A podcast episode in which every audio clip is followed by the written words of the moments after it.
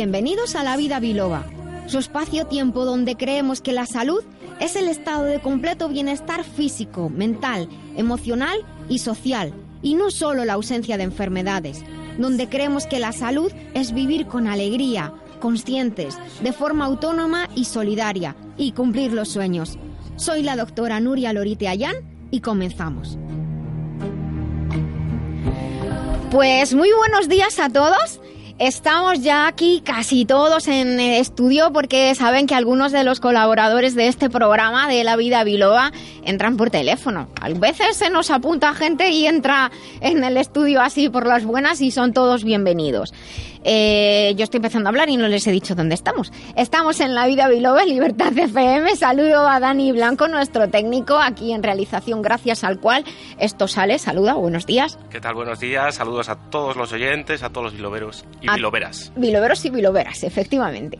Pues estamos aquí comenzando un nuevo sábado en el que yo personalmente vengo muy contenta, muy feliz. Yo sé que esto es una faena, eh, el que no llueva, pero la verdad, yo como, ¿sabéis esas viñetas de los dibujos animados en los que llueve encima de uno y la nube le persigue?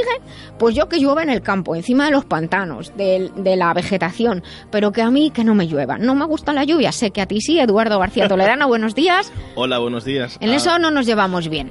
Bueno, sí, sí nos llevamos bien, opinamos diferente. Bueno. Yo, yo estoy contento porque la semana pasada he estado en Birmingham unos días en Londres y allí sí me ha llovido. Te ha Allí llovido, tienen otoño feliz. Y hemos estado muy felices, muy bien acompañados. A mí no me importaría que hiciera este tiempo, siempre un poco parecido al que tenemos en las maravillosas Islas Canarias. Pero, señoras y señores, tenemos un compañero que estos días, claro, como la contaminación sube, se rebota soberanamente. Es tu momento de poder quejarte. Jesús Fernández, de Editorial de Tranglara, buenos días. Muy buenos días, sin no quejarme, es decir, la realidad. A ver, Vamos a ver, exprésate. yo me expreso lo que haga falta. Yo sabes tú que de política paso de hablar, porque no soy político. Pero a ver, las lumbreras, o lumbreras, creo recordar que son las lumbreras, sobre el tema del medio ambiente, en el cual nos va indicando que no se puede, que no se- de parte. que no se puede estacionar en Madrid. Vamos a ver, se puede estacionar en los parkings públicos, pero no en la calle. Se puede circular, pero se sigue aparcando en los parkings públicos. Vamos a ver, señorita, haga el favor, cambie de asesores, porque lógicamente creo que se están equivocando porque la contaminación sigue ahí. o por lo menos que nos bajen, digo yo, no sé, como idea, que bajen las tarifas de aparcamiento, de aparcamiento público los días en los que supuestamente no podemos circular. Efectivamente, a buscar otras alternativas. O se circula o no se circula. Es como si voy o no voy. Podríamos, podríamos sugerir el bono de contaminación, que no es contaminar más, sino que nos den un bono para poder aparcar en los parking públicos los días de alta contaminación. Efectivamente. O bien dijéramos utilizar el transporte público como todos los ciudadanos. Sí, pero es que no siempre se puede. Efectivamente, pero bueno, en este caso también se puede utilizar, pero oye, unos beneficios a cambio de contraprestación por una cosa o por la otra. No so- amigo Jesús, y además teniendo en cuenta que ha sido un puente y la gente viene de fuera de Madrid. O sea, Exacto. que no son residentes. ¿Dónde aparcan los que no son residentes cuando no hay plazas para aparcar? En los parkings públicos. Pues eso. Eso. Entonces la medida no es, es no vengan a Madrid porque no queremos que vengan a Madrid para que Madrid se limpie. Váyanse a la costa, disfruten, no vengan a Madrid. Efectivamente. Mm. claro. Y luego decís del transporte público. Por, por, por la sierra hay un montón de empresas que están en huelga de transportes. Entonces hay que coger el... Yo esta semana he venido, he tenido, no he podido utilizar el transporte público porque no se cumplen los servicios mínimos, etcétera, Sé etcétera. que él se va, pero ir por ir, ¿Para qué? ¿Para qué? bueno, chicos, pues... Y- no, y disculpa, Nuria, Dime. yo quería, yo quería que hablábamos antes de comenzar el programa, que se midiera la incidencia y los resultados que da el que no circulen los coches, porque nadie lo mide. Es una medida de propaganda, una medida es un brindis al sol, es vamos a colaborar, pero luego hacemos otras cosas que dañan más. O sea, por favor, cuando se toman esas medidas hay que ver los resultados como todo en la vida. Se toma una medida usted y después no evalúa qué consecuencias ha tenido, pues no tiene ningún fin. No, Sí, parece que vemos el aire limpio, pero tampoco es tan real. Y luego, por otra parte, a mí un amigo me explicó que circulando más despacio, en realidad contamina- contaminamos Así más, es, porque los motores van forzados hoy, hoy día. Bueno, pues no sé. eh, y aquí me queda presentar a Benigno Horna, doctor Benigno Horna, buenos días. ¿Qué tal? Buenos días. Que también viene súper feliz. Les recuerdo que en el pasado episodio, esto es como Juego de Tronos, pero eh, aquí, Juego de Asientos. Eh, la- en el episodio pasado te tuvimos de reportero desde Granada y fue todo un éxito.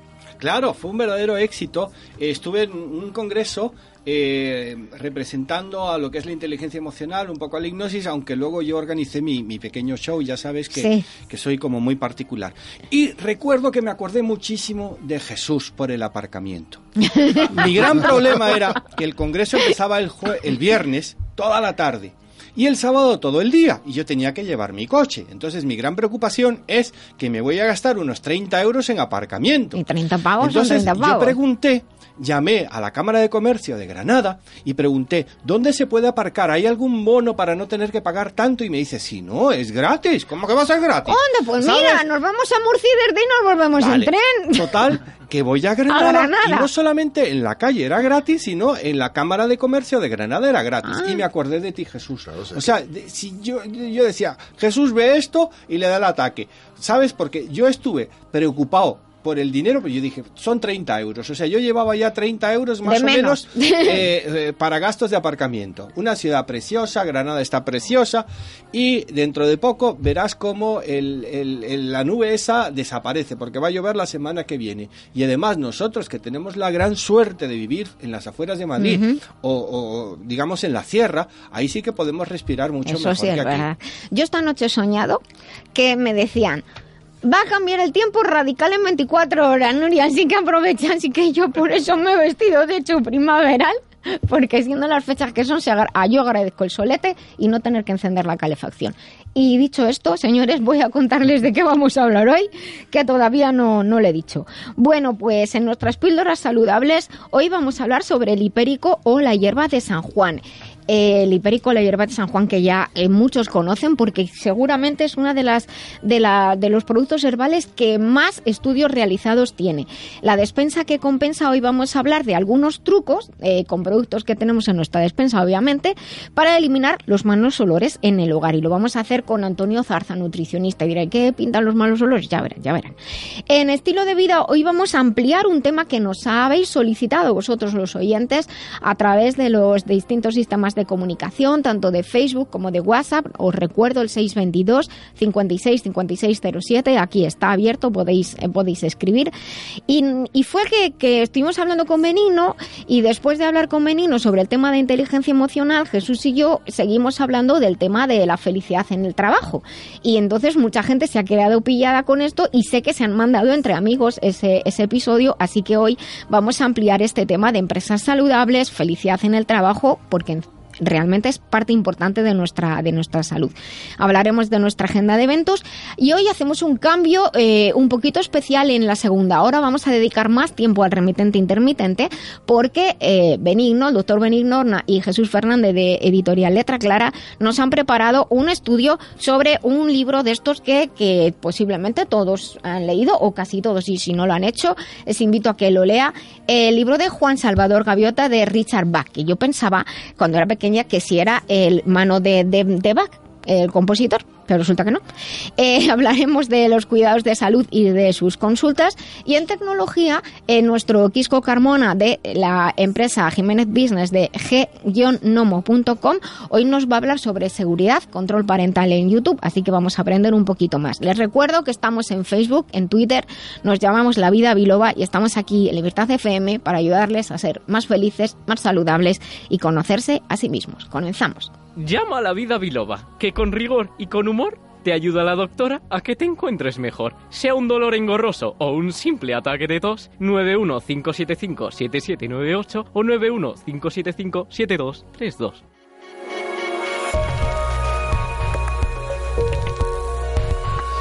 Bien, pues estamos, como digo, en la vida Biloba, en Libertad FM. Dígale a sus amigos que están aquí escuchándonos a través de la web lavidabiloba.com. Tienen todos los accesos para entrar en el dial, entrar en, en streaming o escucharnos después, sea cuando sea, y que quieran, que puedan y que tomen notas que esta sección de píldoras saludables sabemos que es muy valorada. Por eso hoy hemos retomado un, producto herbal muy especial, que es la hierba de San Juan, también llamada hipérico.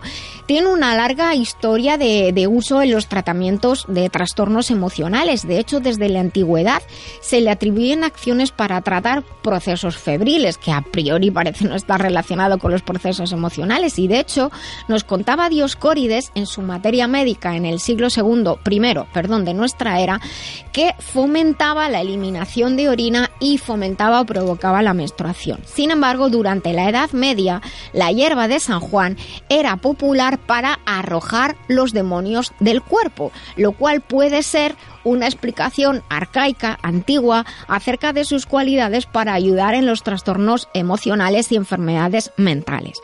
Durante el siglo XVIII, la hierba fue clasificada como una nervina, es decir, un buen tratamiento para los, los trastornos nerviosos. A principios del siglo XIX, la hierba de San Juan empezó a considerarse como un tratamiento útil para la depresión. De hecho, fue considerada como ejemplo para buscar y diseñar sustancias antidepresivas, que lo sepan. La evidencia pasa por eh, base de su para su uso terapéutico es que muchos de los fármacos modernos empezaron a incluirlo en su composición desde que este desde que se aprobó por primera vez eh, los estudios y su conocimiento. De hecho, en Alemania esta hierba es un antidepresivo muy apreciado para el tratamiento de la depresión y está entre las primeras hierbas utilizadas en todo el mundo. Les doy algunos datos. Actualmente en, en Alemania y en otras partes de Europa, en los Estados Unidos, la hierba de San Juan es una de las hierbas de mayor uso entre la población junto con el jingo biloba, de donde proviene el nombre de nuestro programa. Si quieren saber por otra parte por qué nos llamamos La Vida Biloba, les invito a entrar en la web lavidabiloba.com donde está explicado, porque así van a entender el biloba, por qué y de dónde viene. Eh, Nuria, una preguntita. Dime. Entonces, ¿es cierto que el hipérico se puede utilizar en caso de depresión? Pues mira, he hablado de que esta es una de las hierbas que sin duda tiene más estudios clínicos eh, realizados y la mayoría de los estudios realizados en la hierba de San Juan han, evalu han, evaluado a personas con depresión de intensidad de ligera a moderada. Esto significa eh, niveles de depresión eh, más severos que sentirte triste, porque triste, triste se siente uno casi cualquier día, incluso a veces una hora al día y luego se te pasa. Pero no tan severos como las formas de depresión más, más intensas. Los síntomas típicos de estos niveles de depresión en los cuales la hierba de San Juan puede ser útil incluyen estado de ánimo pues deprimido, falta de energía, problemas para conciliar el sueño, ansiedad. Hay muchas personas que mezclan ansiedad y depresión a veces en el mismo día y por eso tienen eh, eh, problemas, por ejemplo, de insomnio o al contrario, dormir demasiado, alteraciones en, en el apetito, en las ganas de comer, dificultad para concentrarse y poca tolerancia para el estrés. La irritabilidad, de hecho, puede ser un signo de depresión, aunque no nos lo parezca, porque asociamos a la persona deprimida con la persona que no hace nada, pero no es así.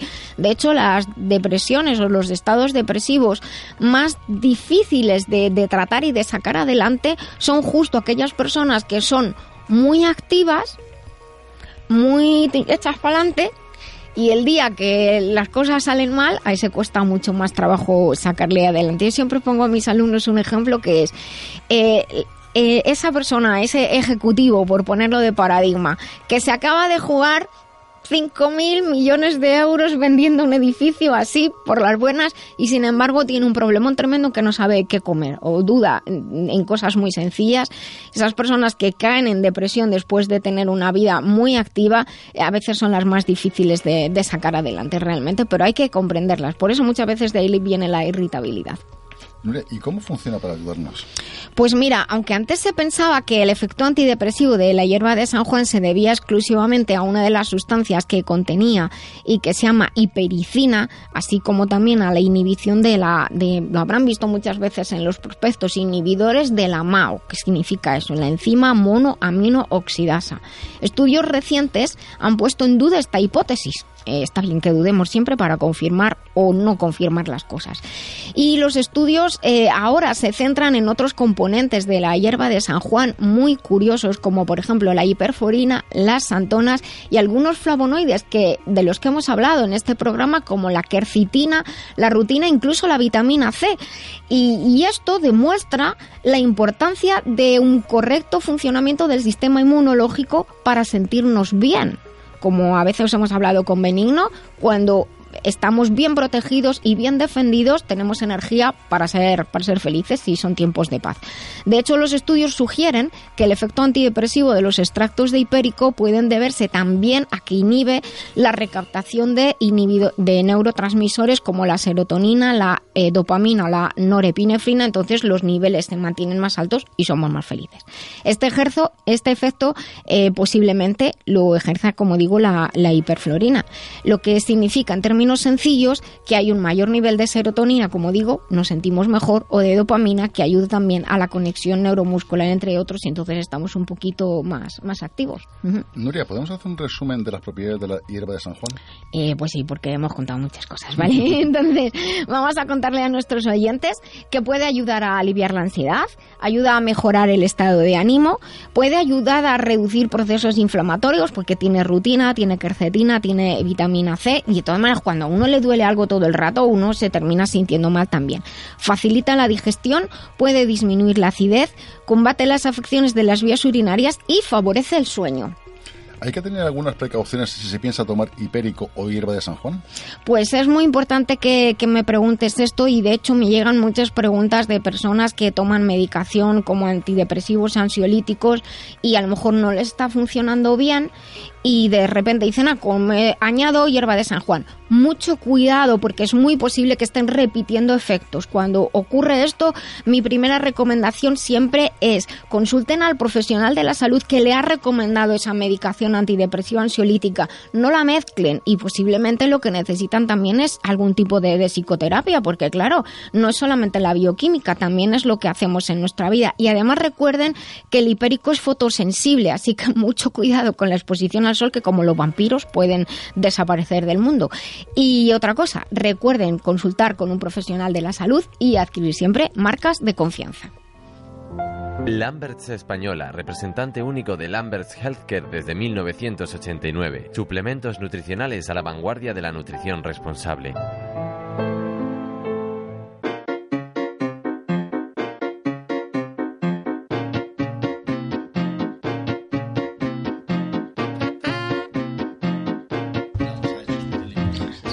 Hoy tenemos aquí un montón de temas que hablar y se nos mezcla todo.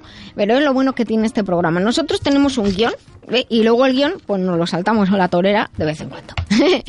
Pero tenemos a Antonio Jesús Zarza al otro lado de, del teléfono y hoy hemos preparado un tema muy, muy interesante.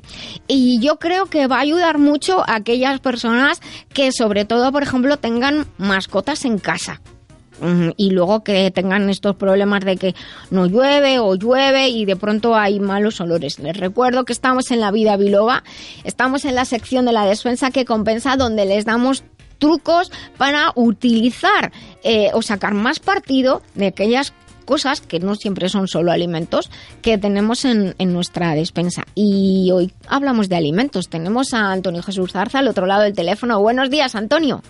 Buenos días, Nuria, ¿qué tal? ¿Y tú cómo estás? Yo muy bien, mira, voy a advertir antes que nada, antes a nuestro oyente A que ver. he tenido que salir de compra, Sí. ¿vale? Y estoy ahora mismo en el aparcamiento de, del centro comercial. Así que Bueno, si bueno, no, no te, no te cuento yo desde dónde nos dijo, nos ha, me ha confesado Benigno que el otro día hizo su, pro, eh, su conexión. Se metieron. Cuenta, cuenta tú. Hombre, eh, después de la conferencia que di, sabes que ya las organizo. Entonces... eh, Que las arma, quiere decir Sí. que la arma buena. Eh, fue realmente buena la conferencia y mucha gente salió detrás nuestro. Y yo iba a entrevistar a en- Enrique, que es el, el director general de, de ESIN, y eh, realmente eh, la gente seguía detrás de nosotros. Y no tuvimos más remedio que meternos en el baño de las mujeres, cerrar la puerta para poder hacer la entrevista. ¿Y había o no había mujeres en el servicio? No, porque la sacamos. Ah, bueno. ¿Sabes? O sea, pero que fuera se quedó mucha gente. Entonces tuvimos que hacer la entrevista dentro del baño de las mujeres eh, cerrado. Cerrado a, a cal y canto para que la para gente que no dejaran tranquilo. Así que tú no te preocupes, Antonio, que esto es como la vida misma. A mí en cierta ocasión me ocurrió que yendo a mi, a mi programa de radio, que entonces hacía en otra emisora, cayó tal tormentón que en la carretera de La Coruña me quedé bloqueada. No llegué a la emisora y lo único que se me ocurrió, llamé a la emisora y dije, mira, pues hago el programa desde, desde el coche. Entonces, me fui a Ciudad Universitaria, como era por la tarde, encontré aparcamiento y yo parecía, pues como tú, lo del reportero dicharachero de Barrio Sésamo, contando, hay un accidente, hay un taponazo terrible y yo hice mi programa y atendí mis consultas, pero desde el coche cayendo una chupa de agua terrible. Así que tú, tranquilo, que estos son gajes del oficio y anótatelo como anécdota de la vida biloba, ¿vale? Bueno, también he de decir que Antonio Jesús Zarza es un magnífico nutricionista. Quien quiera contactar con él puede entrar en el Facebook de, de nuestro programa de la vida biloba y ahí encontrará a Antonio Jesús Zarza eh, y puede contactar con él. Hoy tenemos preparada, como digo, una sección muy curiosa que, les va a sonar un poquito raro y vamos a hablar de trucos y consejos para eliminar malos olores y también cómo vamos a hablar entre este episodio y el que viene sobre algunos desinfectantes caseros. Eso sí, siempre como digo, utilizando lo que tenemos en nuestra despensa. Así que ahora eh, no, no hay que ponerse eh, alterado porque no tenemos nuestro perfume favorito en casa y o no podamos comprarlo no nos da tiempo o a veces algunos productos de limpieza y vamos a comentar algunos eh, truquitos que nos van a ayudar a combatir los malos olores. O hacer fragancias, que como dice Antonio, yo digo olores y Antonio dice fragancias, que es mucho más elegante, desde luego. Pues mira, vamos a empezar. Vinagre de manzana para eliminar los malos olores de los espacios que están cerrados. Vale, yo luego lo, luego, luego vamos a subir a la web, ¿eh? también para que lo sepan nuestros oyentes. Venga. Es muy fácil de hacer. Sí. Consiste en echar una o dos cucharadas de, cucharadas de vinagre de manzana y la misma cantidad de agua. Se mezcla bien y después se pulverizan los espacios cerrados. Ah, pues eso está fenomenal. Fíjate que habíamos hablado del vinagre, habíamos dicho que el vinagre sirve para un montón de cosas. Esta es una de las utilidades del vinagre. También podemos eh, añadir unos granos de, de, café a aquellos focos, a aquellos lugares en donde suelen aparecer malos olores. Y esto consiste en colocar unos granos de café en zonas como, por ejemplo, alrededor o cerca del cubo de basura o en armarios que están cerrados y que captan los olores que están en el ambiente. Lo que no sé si sabéis, esto me lo, me lo contó una vez una, una persona, que cuando esto aquí truco entre paréntesis. Si estáis pensando vender vuestra casa, antes de que vengan los, los supuestos compradores, eh, haced café. Dicen que el aroma café crea eh, sensación de hogar. Ya se lo está apuntando Benino y se lo va a contar en sus conferencias. Pues, pues yo no lo sabía. ¿eh? Pues ya lo sabes, en este programa aprendemos todos mucho. ¿Qué me cuentas? Ver, Dime. Pues mira, las ramas de canela. Uh -huh. Pues mira, consiste en dejar ramitas de canela en el sitio donde normalmente aparecen los malos olores. Claro. olores. Uh -huh. Podemos elegir entre las canelas que la canela que se vende en las tiendas de alimentos de China, pues Sí. mucho más gruesa y aroma perdura más tiempo. Así es, no es la canela en polvo, sino la corteza de la canela. O sea, que no, es espolvorear canela, sino comprar corteza de canela y lo que nosotros llamamos canela en rama no es realmente rama de canela, es la corteza finita enrollada.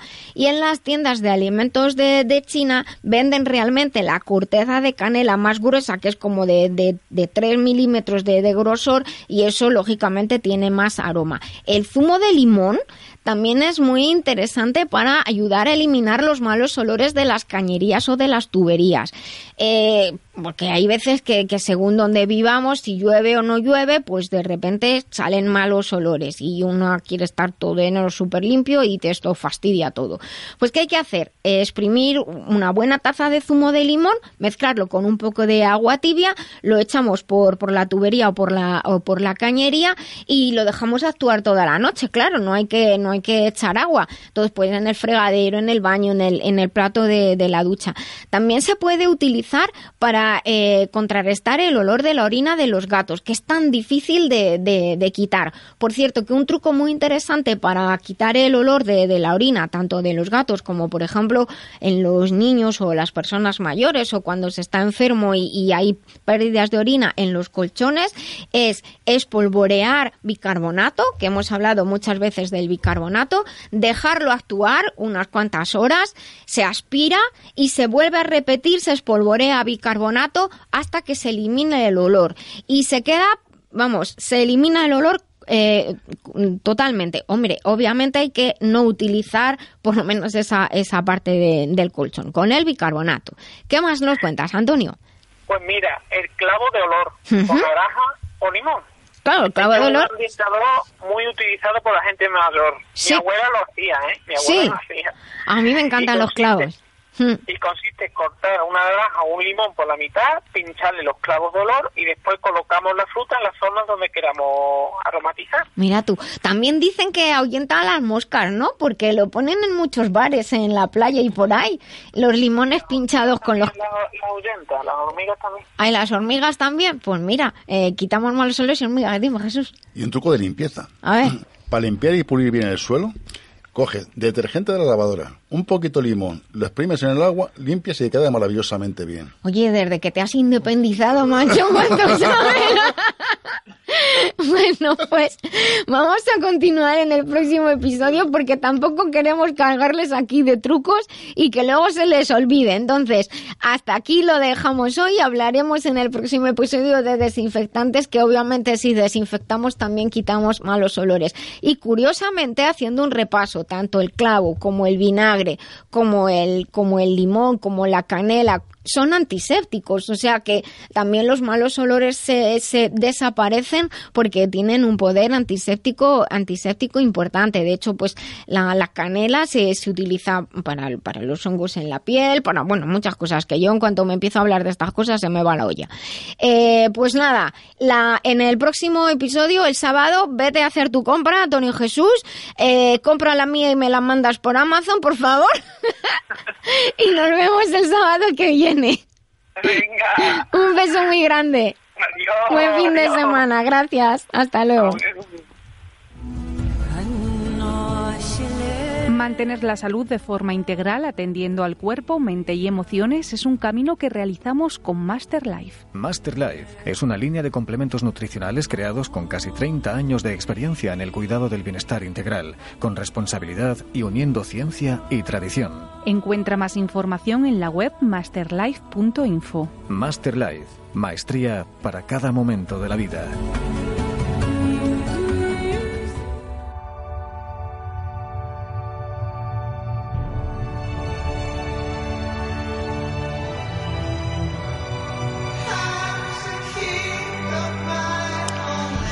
Esta canción la hemos escuchado en algún episodio hace tiempo. Yo descubrí a este grupo que es M83 viendo la, la serie Versalles que las series históricas me gustan mucho. Y bueno, pues hoy la pongo para que tengan ustedes la sensación, vosotros ustedes, la sensación de ser los reyes o las reinas de su propia vida, o los gobernadores para los republicanos.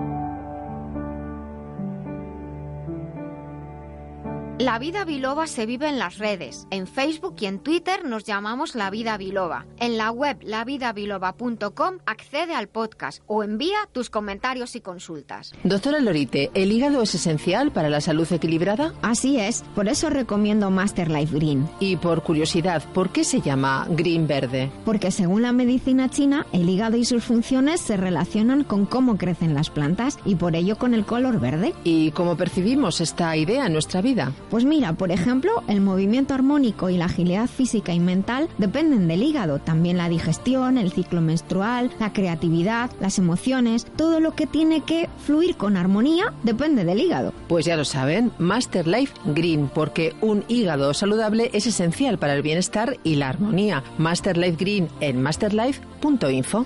Master Life, maestría para cada momento de la vida.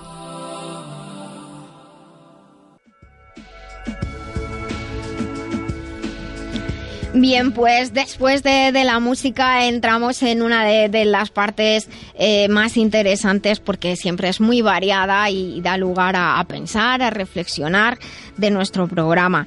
Estamos en la sección de estilo de vida. La vida Avilova pretende, de hecho, pues ayudarnos, como decimos, a conocernos mejor, a ser más felices, más saludables y quizás a detectar aquellos puntos de nuestra vida en los que podemos cambiar, podemos mejorar, incluso dar la vuelta a la tortilla y comportarnos de una manera que, que es totalmente diferente como lo hacíamos antes, porque en una gran medida la salud y el bienestar y la felicidad dependen de nosotros, somos nosotros responsables de ella. Y hoy vamos a hablar de la salud en el trabajo. Ya habíamos hablado en el episodio anterior, hay otros episodios en el podcast en el que hemos hablado, hay uno muy bonito en el que hablamos del reconocimiento en el trabajo y de pedir perdón en el entorno de trabajo, les invito a que lo recuperen. Y por petición de varios oyentes ampliamos este tema que sin querer el otro día en, en el episodio en el episodio anterior, hoy estamos en, el episodio 88, en el 87, pues Jesús y yo nos pusimos a hablar del tema de, de, de la felicidad en el trabajo, de que no es fácil ser ni ser jefe ni, ni ser empleado y de hecho pues mucha gente dijo, oye, eso que ha dicho Jesús es importantísimo, ojalá lo escuchara mi jefe. Entonces, eh, yo voy a dar unas pinceladas y luego os dejo eh, hablar a vosotros.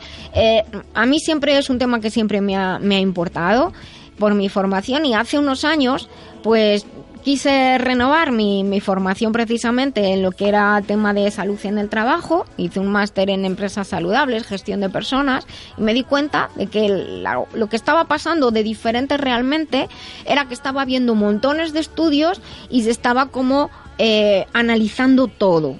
Y eso tiene su parte buena y su parte mala. Para mí la parte negativa es que se pierde una cierta parte de humanidad. La parte buena es que puedes ir a un empresario y decirle, mira, realmente puedes mejorar el rendimiento de tu empresa. Ahí lo dejo. Eh, eh, Jesús y yo, pues el otro día estuvimos hablando efectivamente de que, de que los, los, paradigmas del empleado bueno y el jefe malo, eso es una chorrada, así de claro, no lo quiero decir de otra manera, pero sí que es verdad que, que existen los llamados jefes tóxicos y también los compañeros o mandos intermedios que pueden ser tóxicos y generan malas relaciones en, en el trabajo. Es verdad que las empresas cada vez más se apuntan a ser responsables con el medio ambiente, responsables con la familia, eh, con la conciliación, etcétera, etcétera, pero luego eso es verdad eh, o es solo sobre el papel. Y otra cosa que os lanzo, eh, yo tengo la sensación de que nos da vergüenza ser felices. No solo me he preguntado si eso pasaba solamente en España. Mm, tengo por aquí algunas estadísticas. Parece que nos da vergüenza ser felices en el entorno de trabajo, como que alguien le pregunta, si tú eres feliz en tu trabajo, ¿cómo te sientes? Y alguien dice, bien, mal, pero pocas veces alguien dice, estoy súper feliz y súper contento. No sé por qué, no sé qué componente tiene detrás, os lo, os lo lanzo. Y además, en, coincide, coincidencias de la vida, o bueno, alguno dirá no existen las coincidencias, estamos en la Semana Internacional de la Salud Mental y he recogido un dato de, eh, estaba publicado en prensa en agosto de este año, del 17, eh, del psiquiatra conocido, todos conocemos, doctor Luis Rojas Marcos, que decía que, que el optimismo es la mejor herramienta contra el discurso del miedo que efectivamente nos daba miedo ser felices, nos daba vergüenza ser, ser felices. También que, que los empleados de, de, los Países Bajos son los más, que se consideran más felices, después los suizos, los italianos, los alemanes, los británicos más o menos en cuanto a Europa. España no, no tanto, somos más felices fuera de, del entorno de trabajo. Y luego con respecto a la juventud, hay estudios que, que, revelan que los jóvenes europeos prefieren tener trabajo, salud, salud y felicidad antes que tener propiedades. Ahí os lo dejo. ¿cómo se maneja? Eh, ¿Es de verdad, de verdad las empresas hacen lo posible porque los empleados sean felices en su trabajo? ¿De verdad los empresarios o los jefes son conscientes de lo importante que es que sea lunes y que llegues feliz? Mm, ¿Qué pensáis? Empiezo por Google. Es la mejor empresa, o sea, la, la mejor empresa donde mayor cantidad de personas quieren trabajar. ¿Qué pasa? El 99% de los empleados de Google son felices. Porque realmente es como aquí. Hacemos, eh, creamos, Iba a decir, decimos... hacemos lo que nos da la gana. No, no hacemos... No, no, no. ya, no, ya, ya, te entiendo. O sea, sí, es depende un poco de la, de la filosofía empresarial de la empresa. O sea, eh, por ejemplo, eh, Michael McCovey, yo lo saco en varios de mis libros, Hmm. fue el que creó los perfiles de los grandes jefes. O sea, el ganador, el político, el, el artesano, eh, el correvidile, como diría eh, José María García, y sobre todo el luchador de la selva. Entonces, dependiendo un poco de, la, de los jefes que tú tengas, la filosofía que tú vas a tener. Ahora se están Son reduciendo... tipos de liderazgo Sí. diferentes. Entonces, por ejemplo, si tú tienes a un jefe político, tú tienes que ser totalmente político para poder ascender. Si tú tienes un jefe ganador, ahí es donde yo quiero participar. Pero ¿qué ocurre cuando tienes un jefe que es luchador de la selva? Y solo quiere resultados. Y solo quiere eh, resultados y que tú seas un... Entonces, hay una manera de combatirla. Llegar cinco minutos antes que él al trabajo. Mm, Me acabas de dejar Hombre, yo frita. tuve, yo tuve a, a- a un ejemplo de hombre honesto, luchador, eh, vendedor, como era don Santiago de Gracia, que era el número uno en NSR, NCR, Ujú. te hablo en los años 80. Y lo nombraron presidente o director general de la Burros. Y yo era eh, vendedor, yo empecé como vendedor. Eh, como yo conocía a Michael McCovey, analicé la personalidad de cada uno de los grandes jefes de la empresa. Hombre, la- era una multinacional que los billetes de banco de Estados Unidos estaban firmados por Blumenthal, que era el presidente de nuestra empresa. O sea, cuidado, ¿eh? O Ya, sea, ya, ya. que no era una empresilla. Entonces, eh, leyendo, siguiendo a, a Michael McCovey, yo llegaba cinco minutos antes y do- iba donde don Santiago y le decía, don Santiago, por favor, quiero que me ayude a firmar este contrato. Oye, hice el 400% de la cuota en esa empresa, porque supe manejar, supe buscar las inercias y aprendí que lo más difícil en esta vida no es hacer lo que te gusta, sino disfrutar de todo aquello que haces. Claro, es que ese es un tema que, que también tenía yo aquí, aquí apuntado. Eh, muchos oyentes posiblemente están diciendo, pues que yo tengo un trabajo que no es el que me gusta. Entonces, también que cómo hacer que ese trabajo nos, nos guste. Fácil, yendo al trabajo oyendo buena música, eh, teniendo un buen sabor, mirando para arriba. Antes hablábamos cuando veníamos para acá de la importancia de la fisiología.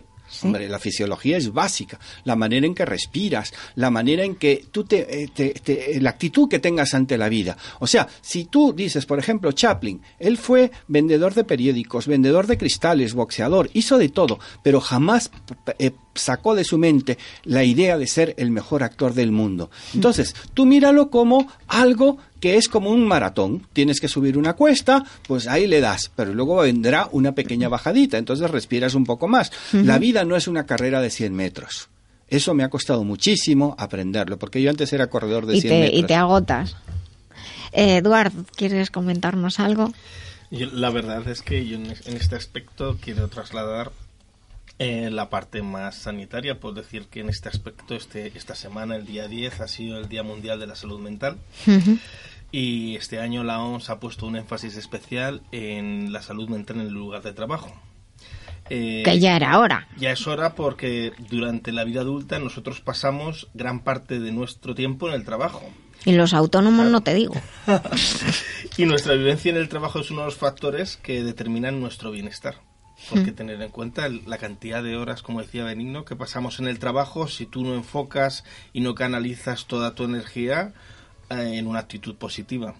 Eh, sabemos que es difícil afrontar distintos retos. Nosotros estamos hablando de mi área donde trabajamos con pacientes crónicos dependientes de generativos, que son pacientes que no se van a curar, que van a vivir siempre con la enfermedad. Entonces el optimismo y la base es vivir bien con como decíamos, con lo que tienes y con donde, donde lo tienes. Entonces, bueno, hay que enfocar, eh, digamos, nuestra vida desde, una, desde un entorno, yo diría, optimista. Claro, pero para el profesional de la salud que está trabajando con ese tipo de pacientes es muy duro, porque, porque mm, la vida no es solamente eso con lo, con lo que tú estás trabajando. Entonces hay muchos profesionales de la salud que también entran en, en periodos difíciles de depresión, de tristeza, porque pues porque precisamente porque no no podemos hacer más de lo que de lo que quisiéramos.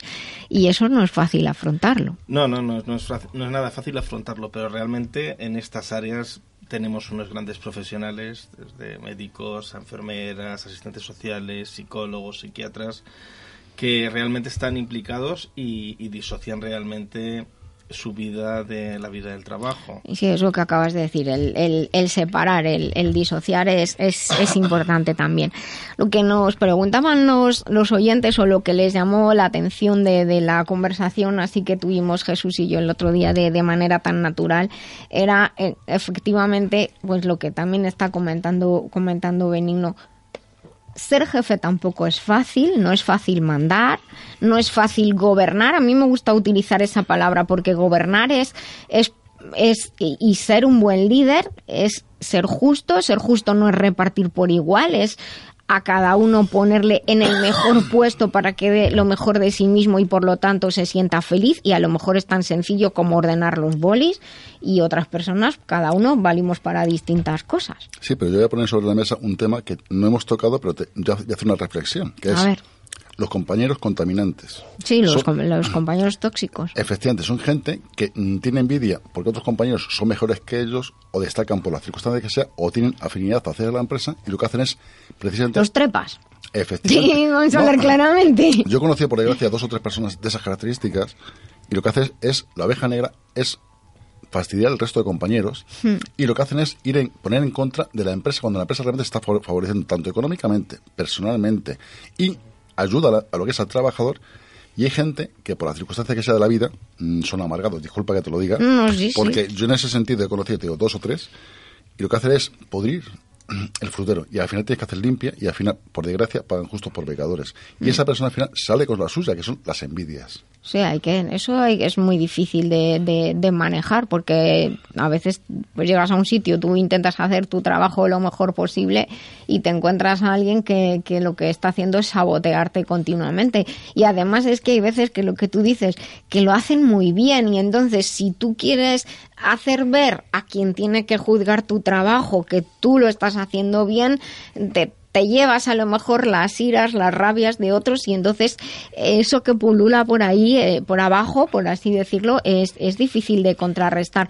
Pero de hecho, yo ahora desde, desde el punto de vista eh, sanitario, eh, hay muchas veces que, que que cosas que, que nos ocurren en la vida, en nuestra salud, mermas de nuestra salud, ya no solamente depresiones, dolores, contracturas, migrañas y cosas más graves, son de estar muchas horas al día teniendo que tener al lado o cerca a alguien que está continuamente saboteando tu trabajo y que ves que lo que haces nunca llega, nunca llega, lo que significa po- poco reconocimiento o ninguno y encima desprecio a tu trabajo. Entonces es difícil.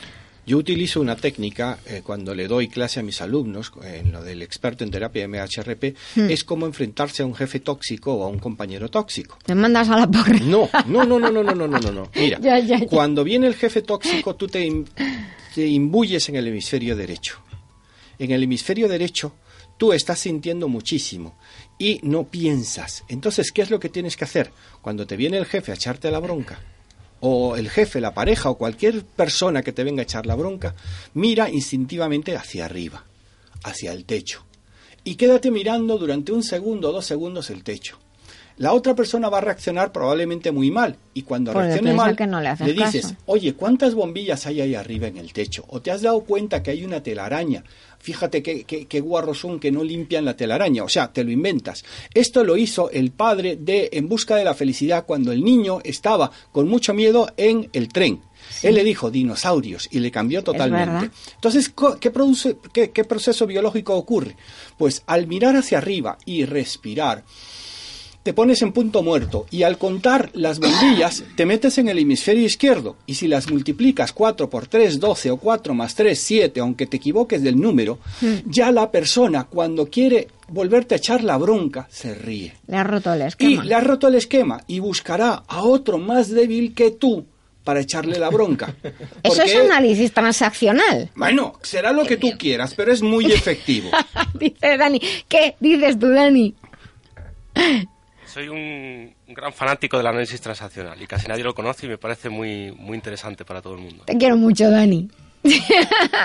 Ha hecho el símbolo de la victoria. Fíjate, Está lo que ha feliz, hecho Dani, está No, no, no, pero feliz hoy. Ha hecho esto. Feliz en su trabajo. Esto es fisiología. Esto es fisiología. Es llevarle un café o un té o lo que tú quieras a tu jefe para negociar y que él sienta la mano caliente en invierno. Llévale Sí. algo frío. No, no, no, no, cuidado, cuidado. Son técnicas. Ten en cuenta una cosa, que yo he aprendido las técnicas en las multinacionales más, más increíbles de este mundo, o sea, más duras. Y había que saber negociar con todo el mundo. En la Entonces, muy cuando te venga la pareja y te empiece a echar la bronca, mira al techo.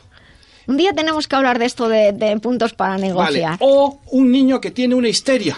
Yo tengo una, una, una, una amiga, una gran amiga, que es abuela de un niño, y hablando con ella, cuando el niño se pone histérico, la abuela la coge en los brazos y dice, vamos a jugar a sacar la histeria, vamos a sacar la histeria, vamos a, a cogerla con la mano izquierda y vamos a sacarla. Oye, desapareció el niño histérico. Ya, bueno, pero al jefe no le podemos decir No, eso, no, no, ya te claro. pongo- es No. más complicado tener Vale, un hijo vale. histérico o un nieto histérico que un jefe complicado, porque los Bueno, al hijos... jefe, eh, al jefe le dejas luego... no, no, pero el jefe lo, lo puedes utilizar, le puedes manipular totalmente. Sí, pero yo veo un caso menino que me pasó a mí.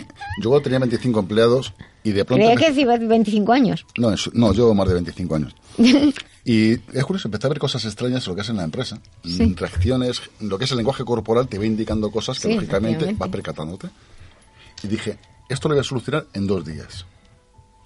Y mi decisión fue bajar con ellos a tomar café. Y ver quién llevaba la voz cantante. Es decir, de puertas para afuera se ve quién es la que lleva la voz cantante y dijéramos, es ¿Quién la, controla que, la que controla el grupo. Y así hice.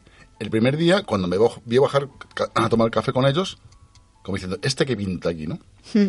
¿Qué, qué decir, ¿qué pinta el jefe con los empleados? Sí, se- te perciben como un intruso en Sí, sí, sí, realidad. efectivamente. Y dije, ver el lenguaje corporal de esta persona y lo que hace es acorralar. Y fue lo que hice. El primer día bajé y el segundo día, cuando fui a bajar, ella no quiso bajar.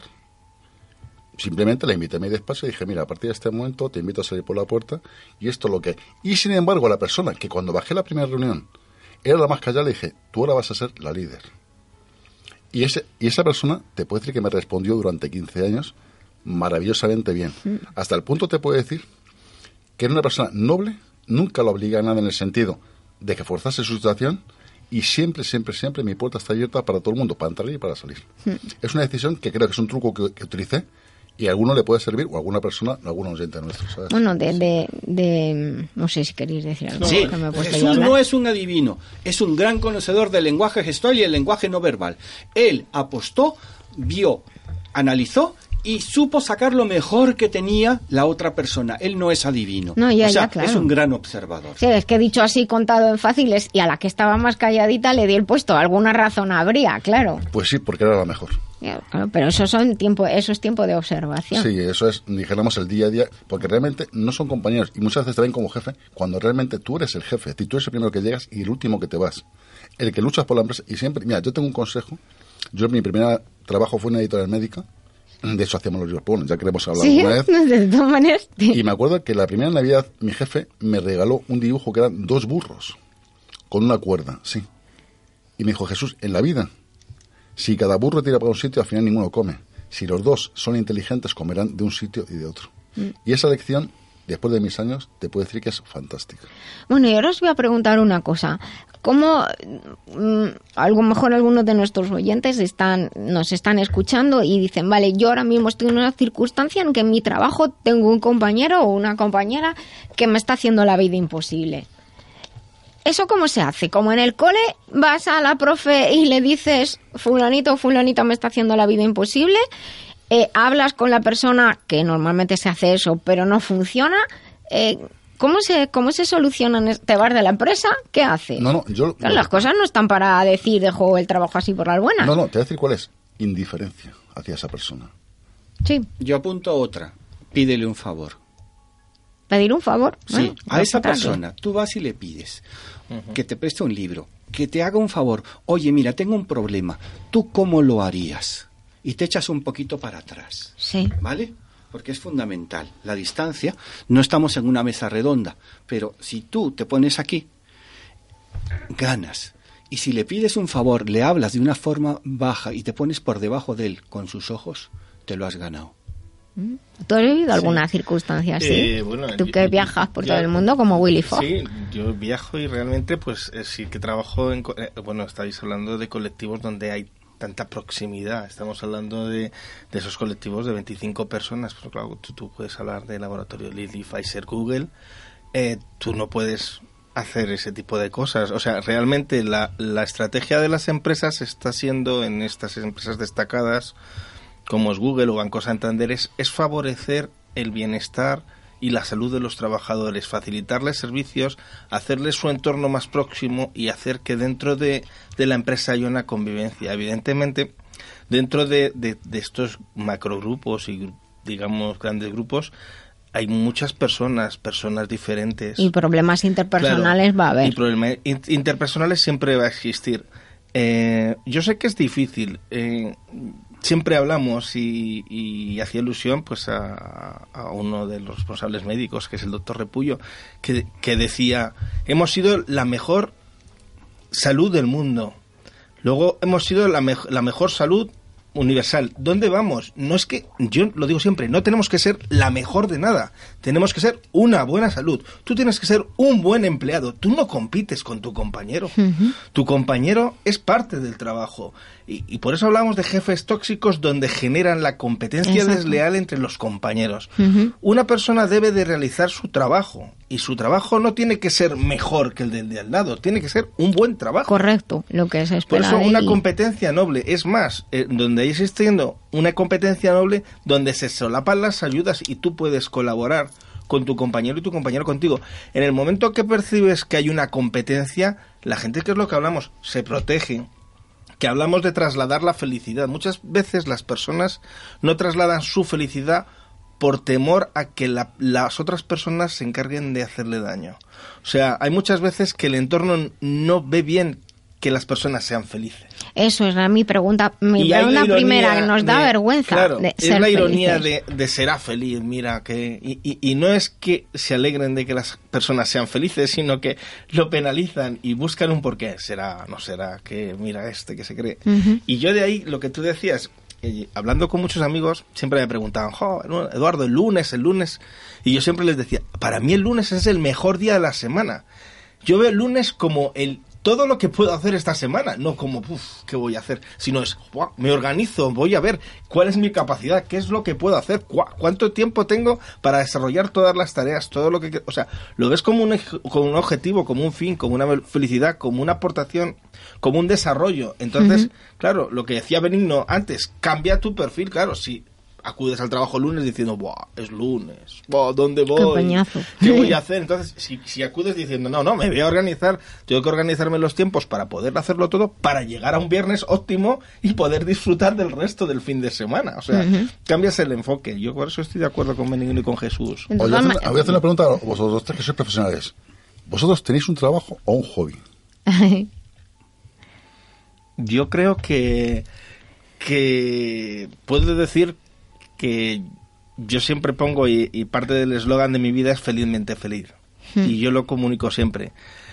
Tengo la suerte de estar haciendo lo que me gusta. Y, y bueno, la suerte también ha sido buscada, o sea, ha sido orientada en base a, a, muchas, a muchos de nuestros desarrollos, pero sí que realmente trabajo y hobby van unidos. Sí, yo, yo también. Yo creo que tengo la, la suerte de, de- de- trabajar en lo que me gusta y a veces la vida te va poniendo las cosas en el, en el camino y, y- y es cuestión de, de saberlas aprovechar y también saber de decir a, decir a otras que no.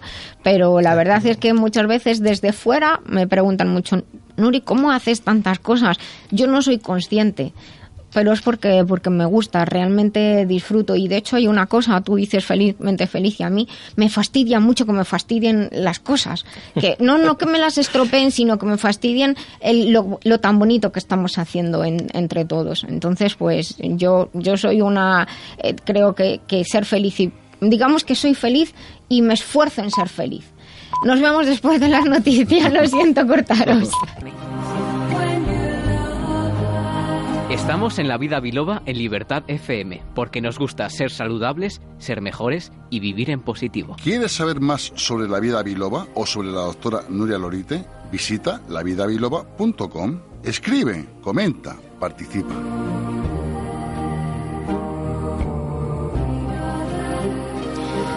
Bueno, queridos amigos, pues muchísimas gracias por seguir aquí con nosotros en La Vida Biloba en Libertad FM. Muchas gracias a los que se incorporan en esta segunda hora del programa. Les damos la bienvenida y desde luego pues digan a sus amigos que están aquí escuchándonos y que, que nos sigan, que nos sigan en las redes, que nos sigan en el podcast. Eh, somos La Vida Biloba por todas partes. Eh, hemos seguido nosotros aquí durante las noticias hablando de, del tema de la felicidad en el trabajo y la verdad es que daría para hablar muchos, muchos... Eh,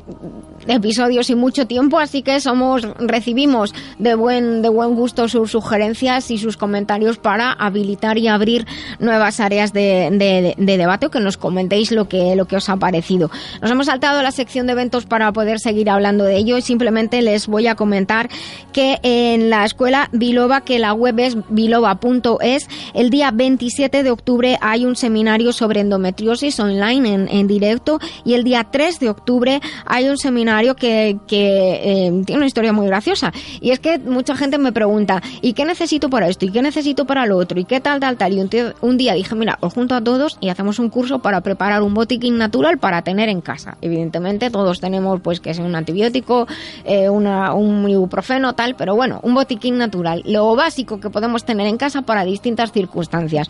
Resultó muy bien, así que pues cada cierto tiempo lo hacemos. Sale más barato para todo el mundo y así aprendemos. El día 3 de noviembre va a ser online en directo cómo preparar un botiquín natural. Las plazas, aunque es online, es en una sala que tiene plazas limitadas, así que hay que, hay que reservar, reservar plaza.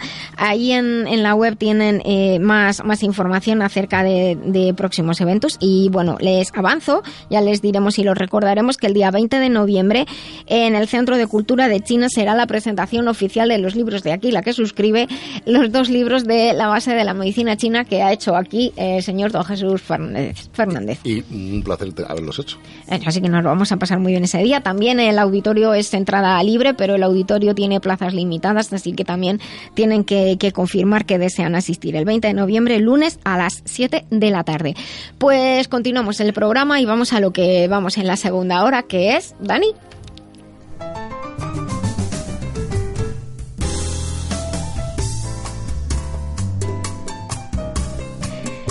Pues es el remitente intermitente.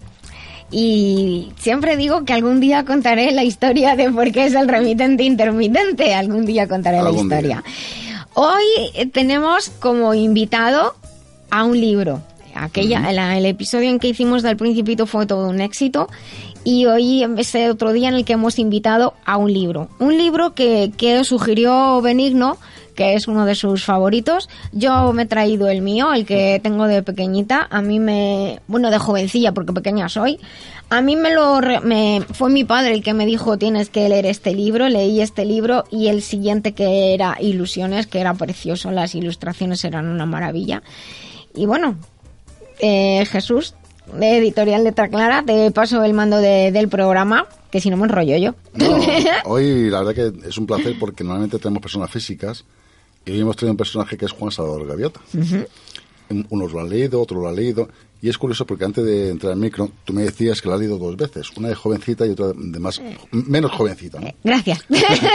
Del cual la vida, lógicamente, te enfoca. Y es realmente es una novela escrita por Richard Banks sobre una gaviota y su aprendizaje sobre la vida y el volar. Es una mirada sobre el camino personal de la superación, que es curioso porque siempre en la vida hay que destacarlo un poquito, ¿no? Eh, simplemente Juan Salvador lo que hace es practicar su vuelo y no se dedica a hacer lo que más hacen los demás gaviotas. La bandada intenta hacerlo cambiar, pues que no, no lo ven normal. Él siempre rompe los tópicos y los típicos, en el cual hay una serie de personajes, concretamente, que mm, personalmente, Nuria, está Juan Salvador Gaviota, Rafael, Chian, Pedro Pablo, Enrique Calvino, Martín Alonso, Carlos. Voy a explicarte más o menos este libro que también, como decía Benino, es uno de sus favoritos. Y a mí realmente al principio pues no me llamó la atención. Cuando era jovencillo luego lo volví a leer, efectivamente, y también me marcó muchas cosas. Porque lo hice hace... mm, Fue, este libro se pu- publicó en el año, en el año 70 y en el año 272 se vendieron un millón de ejemplares. Jolín. Sí, sí, efectivamente. Es curioso porque es un libro que realmente mm, ha marcado mucho a la gente. De hecho, hay una serie de, de frases muy bonitas en el que pone, rompe las cadenas de tu pensamiento y romperás también las cadenas de tu cuerpo. Claro, tú al principio lo piensas y dices, bueno, ¿qué, significará esto? no? Pero si luego lo profundizas, aquí hay mejores profesionales que vosotros, nadie, ¿no? Es decir, otra idea dice, el cielo no es un lugar y no es un momento, el cielo es perfecto. Es decir, que luego la única ley es la que guía a la libertad. No tiene huesos y plumas, sino una perfecta idea de la libertad y el vuelo, no limitada por nada. Juan Gaviota pasó el resto de sus días solo, pero voló mucho más allá de los lejanos acantilados. Tenemos que rechazar todo lo que nos limite. Es decir, claro, si te pones a profundizar, son palabras metafísicas realmente pura y dura, del cual, mira, Benino, por ejemplo, a ti, ¿qué frase te llamó la atención o qué, qué te marcó de este libro, Benino? Hombre, eh, antes hablábamos un poco del trabajo eh, en micrófono cerrado y yo tenía que buscar lo que nadie sabía. O sea, yo tenía, en mi trabajo siempre consistía en encontrar lo que nadie sabe. Os voy a contar un poco la historia de Juan Salvador Gaviota a partir de Richard Bach. Richard Bach es eh, piloto. ¿Qué odian más los pilotos? Las gaviotas. Porque como te toque una gaviota en una hélice, te vienes abajo. ¿Vale? Entonces, Richard Bach era un piloto que odiaba con toda su alma las gaviotas, porque son unos animales horribles. O sea, horribles. Carroñeros, se pelean por todo, son los peores compañeros de trabajo. Sin embargo, son preciosos. Son elegantes, Son majestuosos. elegantes, son majestuosos. Entonces, él vio la película de Hitchcock, Pájaros. Los pájaros, eran gaviotas las que venían. Entonces, él dijo, yo quiero aprender de Sócrates. Sócrates se casó con la mujer más horrible que había, no físicamente, sino eh, eh, en Atenas o donde se casara. Y dijo, si puedo superar a esta, lo voy a hacer. Entonces, ¿qué ocurrió? Richard Bach, cuando empezó a volar y a aprender, él también había leído El Principito. Y dijo, ¿por qué odio? Benino, precisamente que es curioso, los dos Eran aviadores. eran aviadores. Sí, fue, fue muy curioso. Entonces, Richard Bach, de tanto que odiaba a las gaviotas, dijo, yo no podré sa- sa- salir adelante en esta vida si no soy capaz de darle la vuelta y quiero amar a las gaviotas. Él es una persona profundamente religiosa, por eso está Juan Salvador Ga- Gaviota y luego está Pedro Pablo, cuidado, que, que- que los nombres que él pone, aunque luego ponga María Antonio, etcétera, Sí, sí. etcétera, no son eh, tal. La frase que más a mí me impactó fue, eh, tú puedes elegir ser una nube o ser el cielo. La nube va a donde le lleva el viento. En cambio, el cielo, por haberse levantado por encima de ti mismo, por ver la perspectiva desde otro lugar, por viajar, por hacer todo aquello que tú quieras, por haberte convertido en la persona que tú querías, decide lo que hace con su vida. Entonces, Juan Salvador Gaviota, Richard Bach, es el cielo. El cielo es el límite. No hay límites, le dijo Juan. Entonces, realmente a mí me marcó muchísimo, porque yo la vi en el 75, en enero del 75 se, se estrenó en España la, la- la película, Juan Salvador Gaviota. Ay, yo no le, obligo, le obligo a mis alumnos a ver esa película, porque es eh, la, la- la parte máxima de la inteligencia emocional. O sea, eh, eh, la, la- la- la segunda película es Will Hunting de inteligencia emocional o, o el, el- ¿cómo se llama este? El Guerrero Pacífico y la cuarta y más importante Juan Salvador Gaviota. Cuando se estrenó la película Juan Salvador Gaviota se vendieron tropecientos mil millones de libros, o sea, y Neil Diamond, que es el que compuso o, o- o- o utilizó la, la canción, realmente se convirtió en un gran eh, compositor y cantante. Entonces, lo importante de Juan Salvador Gaviota es que del odio nace el amor. De hecho, él, él lo explica en su libro, lo Entonces, del tema del odio. realmente Juan Salvador Gaviota es una persona que lucha un montón por ser diferente. Él, eh, en Estados Unidos cualquiera puede ser piloto. O sea, cualquiera tiene un Piper o una Cessna o, bueno, es- va- valían 20.000 euros. O sea, que no, era como un coche de lujo, ¿vale? Entonces, ¿qué odiamos? Yo hice eh, una cosa que no sabéis, yo estudié en McAllen, eh, piloto de avioneta. Esto casi nadie lo sabe. Ah, yo, yo iba con mi padre que le hacía las horas de vuelo y yo detrás algo que Claro, siempre me entonces lo primero que me enseñaron fue whisky bravo. O sea, Whisky tango. Sí, teníamos que aprender esto y eh, nosotros utilizábamos, eh, no teníamos ni radares ni nada. O sea, eh, lo que hacíamos era seguir viendo. Entonces, volvemos a Juan Salvador Gaviota. La pregunta, ¿por qué me impactó tanto? Mira, te cuento la historia. Hace 23 años y 8 meses, a mí me echaron de mi trabajo. Yo era Dios. Y pasé a ser un tipo que tenía que ir al metro, que tenía que coger el metro. O sea, para mí era tan horrible coger el metro. O sea, era la mayor deshonra. Por Dios, hombre, yo trabajaba durante 12 años, no te creas, eh, vamos, éramos dioses, éramos más chulos que Bruce Willis. Bruce Willis, para mí Reagan era un rojo, entiéndeme, o sea, trabajaba en otro, en otro tipo de, de- de- de trabajo, vamos a decir. Entonces, teníamos que buscar lo que nadie sabía. Y investigué sobre Juan Salvador Gaviota, porque ya lo... lo... Entonces, Richard Bach, que escribe posteriormente el mejor libro que tiene, que es Ilusiones. O sea, en Ilusiones es totalmente diferente porque él ya ha aprendido. O sea, Juan Salvador Gaviota es un es la- lo podéis ver incluso en YouTube. Eh, tenéis la, la película, vais a YouTube, una de nueve, vais por partes viendo la película. Yo la tengo entera y se la obligo a ver a mis alumnos. ¿Por qué? Porque cuando tú ves que todo está fracasado, que tienes una depresión que te lleva casi al borde de la muerte, ¿vale? Cuando todo se te ha ido y cuando te sientes totalmente solo, aprendes que no tienes nada que perder, porque lo había perdido todo. ¿Y qué es lo que más nos enseña Juan Salvador Gaviota? Amar la libertad. Mira, ay, de ¿Vale? hecho, La libertad es la palabra más importante de ese de ese libro. y yo compré mi libertad. Y llevo 23 años, 8 meses siendo autónomo, ¿vale? Y siendo feliz por todo lo que hago. ¿Por qué? Porque lo pasé tan horriblemente mal. Cuando una persona está apaleada, eh, humillada, eh, y no tiene solo casi casi la alternativa de la muerte, que se lea ese libro y que se vea primero la, la, la ¿cómo se llama? La, eh, eh, el que ponga dos canciones, Lonely Looking Sky y luego Be. Te hemos hecho caso y les hemos puesto de fondo. Hay que poner primero Lonely Looking Sky y luego Be, porque Be es cuando ya es un día glorioso. O sea, realmente, ¿cuántas personas, y tú Eduardo lo sabes mejor que yo, sufren depresión porque están en el trabajo horribles, porque ya lo han perdido todo menos la libertad? Y esa es una frase que yo leí con Yo- Tina Turner. Es. Lo Yo- había perdido todo menos mi libertad. eh, ¿cuáles luego, son tus sí. frases favoritas, No, yo- yo- Eduardo? Yo tengo, yo tengo a Benigno con B de Bravo a las 12, como dirían en su lenguaje, porque lo tengo enfrente. y los pilotos igual. Yo también yo tuve que aprender un poco de este lenguaje en el aeropuerto, porque todos los chicos del servicio de movilidad se comunicaban igual al tango, yankee, bravo. Y al principio yo era como, ¿qué, qué me dice toda esta gente? Y me decían, Eduardo, ¿tienes a aquí a Nuria a las dos y yo a las dos, que dónde dos, se miran por las agujas del reloj. Eh, dos cosas. Primera, la puntualización de, de las dos frases que a mí más me han llamado la atención. Una es cuando Juan dice, el precio de ser malentendido, pensó, ¿te llaman demonio o te llaman Dios? Esa es la, la vileza de muchas veces cuando no llegan a comprender, porque muchas veces no tenemos toda la información. Por eso hay, eh, que os- hablábamos otro día de esta, de esta serie americana última que se ha hecho 30 Reasons for, 13 razones Ujú. por, donde una chica eh, se suicida. Y después de suicidarse comenta a sus compañeros, les manda 12 cintas donde les hace responsables a sus compañeros del por qué se ha suicidado.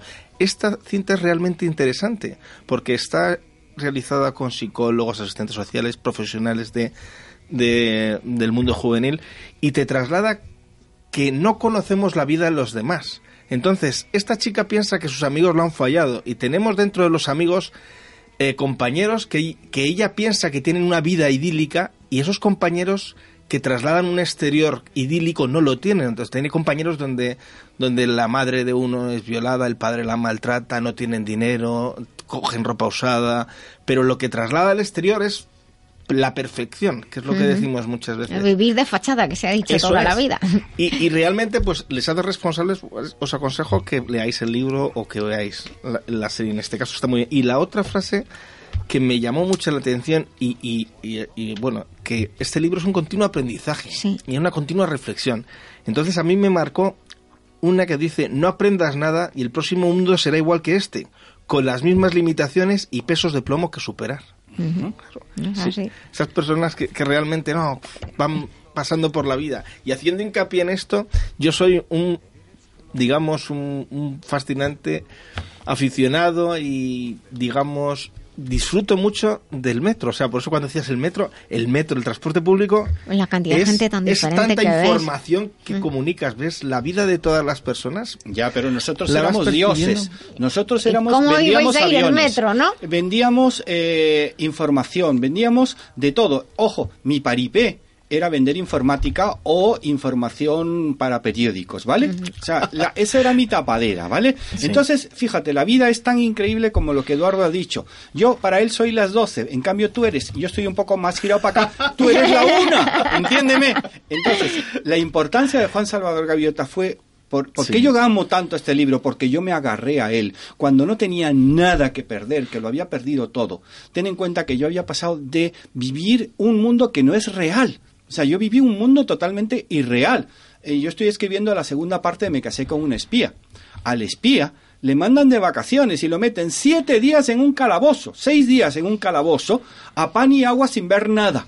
¿Para qué? Para que sepa disfrutar cuando le sueltan en un país desconocido el sol, el ver el sol, el sentir.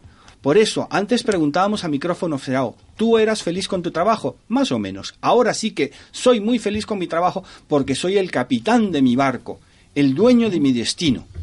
Claro.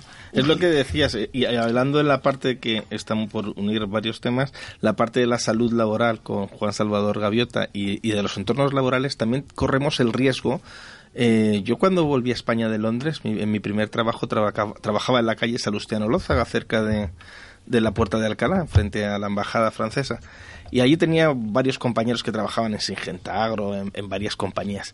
Y de repente, con el paso del tiempo, estas compañías se han ido a, polígonos y a centros empresariales. Entonces, hace poco tiempo fui a ver al director de Singenta Agro y le dije, bueno, vamos a... eh, voy, fui a saludarle y, bueno, me acerqué a su oficina y le dije, bueno, vamos a tomar un café. Y me dices, Eduardo, ¿dónde? A la máquina. Dice, estos son edificios para trabajar. O sea, Hmm. te relacionas con la gente. Yo echo de menos salir a la calle, ver a la señora de las castañas de Recoletos, ver al, al, al que trae la mudanza, o sea, ver la vida. Aquí te aíslas, trabajas, ves a tus compañeros y es trabaja, trabaja, trabaja. O sea, vamos perdiendo también cierta percepción del mundo y realmente sí que en esta última etapa que yo también, eh, que yo soy muy humanista, eso lo penalizo porque nos estamos aislando, estamos creando guetos donde vas a relacionarte con las personas de tu trabajo, de tu entorno y pierdes el contacto con ese pequeño mundo. Por eso el metro es, una vida- fascinante aventura. Pero real. volvamos a Juan Salvador Gaviota, Sí. que es lo que hemos y venido Jesús, a hacer. tú quieres decir algo que te veo mirar aquí al uno al otro, pero no sí, sé si... está haciendo lo que está diciendo Eduardo, y es curioso, a mí me gusta leer el lenguaje corporal de las personas, y en el metro es un pozo de sabiduría, del cual tú ves una simple persona, además, a mí me pasó una cosa anecdótica. Yo me he hecho la línea 5 de, de principio a fin sin salir, solamente mirando quién entra, Mira. quién sale, cómo se sientan, con quién hablan. A mí me pasó una cosa curiosa porque yo soy de las personas que me procuro o me gusta dejar respetar a la gente que se siente la gente mayor, la gente que va Mm. con muletas, que es una cosa que la gente ha perdido la costumbre y el hábito.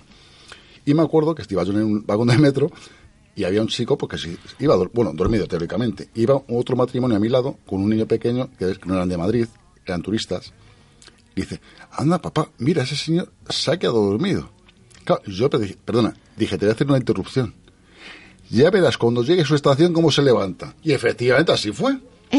Dormido no, lo que no quería era dejar el sitio a nadie y iba haciéndose el dormido. Es decir, hoy día el compañerismo, la amabilidad, la- el respetar a la gente mayor son valores que se han perdido. Es decir, ¿qué mejor sabiduría que una persona mayor? ¿Qué mejor inocencia que un bebé?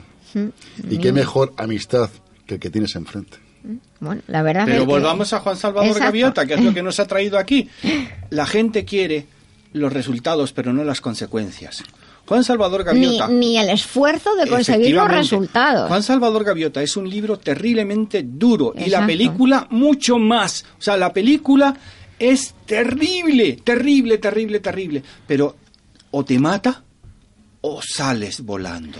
Nos estarán escuchando muchos deportistas y la primera frase que tú has dicho, que la tengo yo aquí subrayada de, de la de jovencilla, dice, rompe las cadenas de tu pensamiento y romperás también las cadenas de tu cuerpo y tú has dicho, vosotros, dirigiéndote a Eduardo y a mí, que, que sois profesionales de la salud, lo entenderéis bien, pero esto realmente lo entiende cualquier persona que tiene algo que superar y, en, y, y, un- y una de, de las digamos, de, de, de las áreas en donde más esfuerzo se hace es en la actividad física, en el deporte. Decir, hoy voy a, a correr un poco más, hoy voy a saltar un poco más alto. A veces las cosas se hacen llorando porque duelen físicamente o te duele el alma, pero eso es lo que hay que, que superar, no solamente, no es solamente el hecho de, por eso decimos, es que queremos las cosas sin esfuerzo.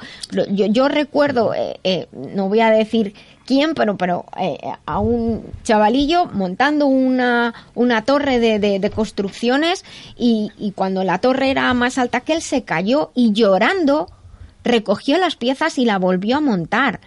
Y hay que aprender a superar la frustración y si te duele sigues porque hay un punto a partir del cual ya no duele porque puede el placer y el gustazo de que lo, es- lo estás haciendo bien y lo has conseguido. Mira, presente es porque hay una frase que dice, pero yo no tengo ningún deseo de ser líder, solo quiero compartir lo que he encontrado. Mm. Eso es lo más bonito. Ese es un verdadero líder. Efectivamente. Por otra parte. Efectivamente. Mira, eh, Juan Salvador Gaviota tuvo problemas con sus padres, con el entorno, dijéramos, de su grupo de gaviotas y le invitaron a salir. Y él, un buen día, en lugar de coger y tirarse al suelo, voló esa noche, cuando normalmente las gaviotas no vuelan por la noche, se subió 8.000 bu- metros y se lanzó al vacío. Dijo, si me estrello bien y si vuelo también. Esa es una paradoja que la vida puedes tener dos, dos opciones, o puedes aprender o no puedes aprender. Pero eres tú el que toma la determinación y la decisión de quererlo hacer o no quererlo hacer. Sí, de- desde luego. Yo tenía ot- otra frase que, bueno, a- que va unida a todo esto y además quería hacer hincapié en lo que estamos hablando porque en las enfermedades crónicas, ahora que está iniciando la Fundación Aladina una campaña nueva de actitud optimista y positiva para frente a una enfermedad, sí que tenemos muchísimos casos donde, donde los diagnósticos realmente complejos eh, tenemos diagnósticos donde dan un- unos periodos. Yo cuando, cuando, cuando, cuando alguien dice te quedan seis meses de vida, yo le digo, ¿y cómo, cómo lo calcula? O sea, seis y dos horas. No, a ver, es, es mejor un tiempo de vida más largo, más próximo, esa exactitud. Y después de decirle seis meses, la persona dura años, 10, 12, 15 años, con un afán de superación. Y aquí yo tenía una frase de Juan Salvador Gaviota que dice, por supuesto hay destino, pero no te empuja a donde quieres ir. El destino depende de ti. Y es una frase que, que sí que me ha acompañado y yo he luchado por mi destino. O sea, realmente felizmente feliz sí que es parte de mi vida, pero la felicidad hay que buscarla, hay que luchar, hay, hay que, pelearla. Hay que, digamos, buscar un porqué. Y Juan Salvador Gaviota es un referente en todos estos porqués, porque invita a una reflexión desde la soledad. Él se ve solo, repudiado por sus compañeros, en un entorno donde todos valoran una serie de cosas y él valora otras. Y por, por no valorar, por no ser oveja, por decirlo de alguna manera, Por ser diferente. es condenado, ¿no? Y, y es lo que decimos. En e- y- yo he tenido la, la- la fortuna, igual que Benigno, igual que muchos de mis compañeros que estáis aquí, de haber viajado mucho y, y eso te aporta mucha riqueza cultural y, y te dice que, claro, que pues, evidentemente yo he convivido con gente de distintas culturas y religiones y he convivido, he respetado sus culturas, sus religiones, sus costumbres y no las he criticado, o sea, he podido compartirlas o no, pero las he respetado. Yo creo que, que es lo que esta sociedad muchas veces no tiene, es respeto. O sea, tú puedes estar de acuerdo o no, o defender, pero no puedes ir por la vida tratando de imponer tus criterios. Tenemos que tener un poquito más de perspectiva. Yo hay una de las frases que me gustaría deciros que es de las que he señalado ya de mayor en la, en la, en la otra lectura. De madurita. De madurita. Que dice, el problema, Pedro, consiste en que debemos intentar la superación de nuestras limitaciones en orden y con paciencia. no intentamos cruzar a través de las rocas hasta algo más tarde en el programa. Porque muchas veces, y volviendo al esfuerzo benigno, eh, queremos conseguir las cosas ya, así, que, ya, ya mismo. Y claro, hay personas y nuevas generaciones en las que piensan que las cosas son por decreto. La felicidad es por decreto, la confianza es por decreto, el respeto es por decreto y las cosas las tengo porque sí, porque so- soy quien soy. Y no, no es así. Hay que conseguirlas y además hay un orden. Y hay una frase que yo escuchaba de pequeña que no hay que quemar etapas, decían.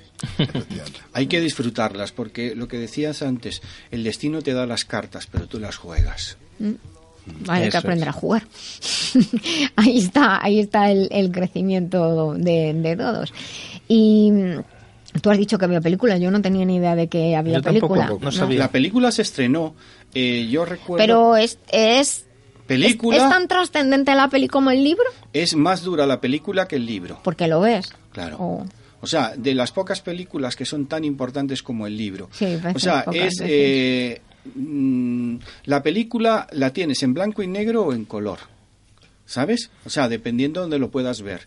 Entonces, realmente se estrenó en el mes de enero del 75 en, eh, no, no te voy a no sé si en el cine noviciado, pero fue un, un cine donde se, la, la música era increíble, no, no recuerdo cuál era el cine.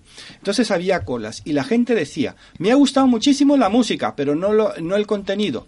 No lo habían contenido entendido. No lo entienden, o sea, vamos a ver, tú Pero- te lo has pero- leído pero- dos veces. eh, Disculpa, la película no, mm, evidentemente no Es como no un tiene- documental claro, es película. documental, no, no tiene, digamos, no tiene diálogo la película. Claro que sí. Juan Salvador Gaviota va hablando constantemente de lo que va a hacer y sale el juicio, el, el juicio de, de- de primero los padres que le dicen a Pero, Juan Salvador. pero eso te digo que si es en off o es No, no, no, como no, no, no, es como O sea, una película de gaviotas y eh, la música. Entonces, lo importante de la música es que tú tienes que primero ver Lonely Looking Sky, porque vas, como decía antes, eh, eh, Jesús. Jesús volando solo por la noche, no verás una gaviota volar sola por la noche. Entonces, la, la gran enseñanza de, para mí del libro es cómo Richard Bach, Bach, que odia las gaviotas, la convierte en un ser sobrenatural.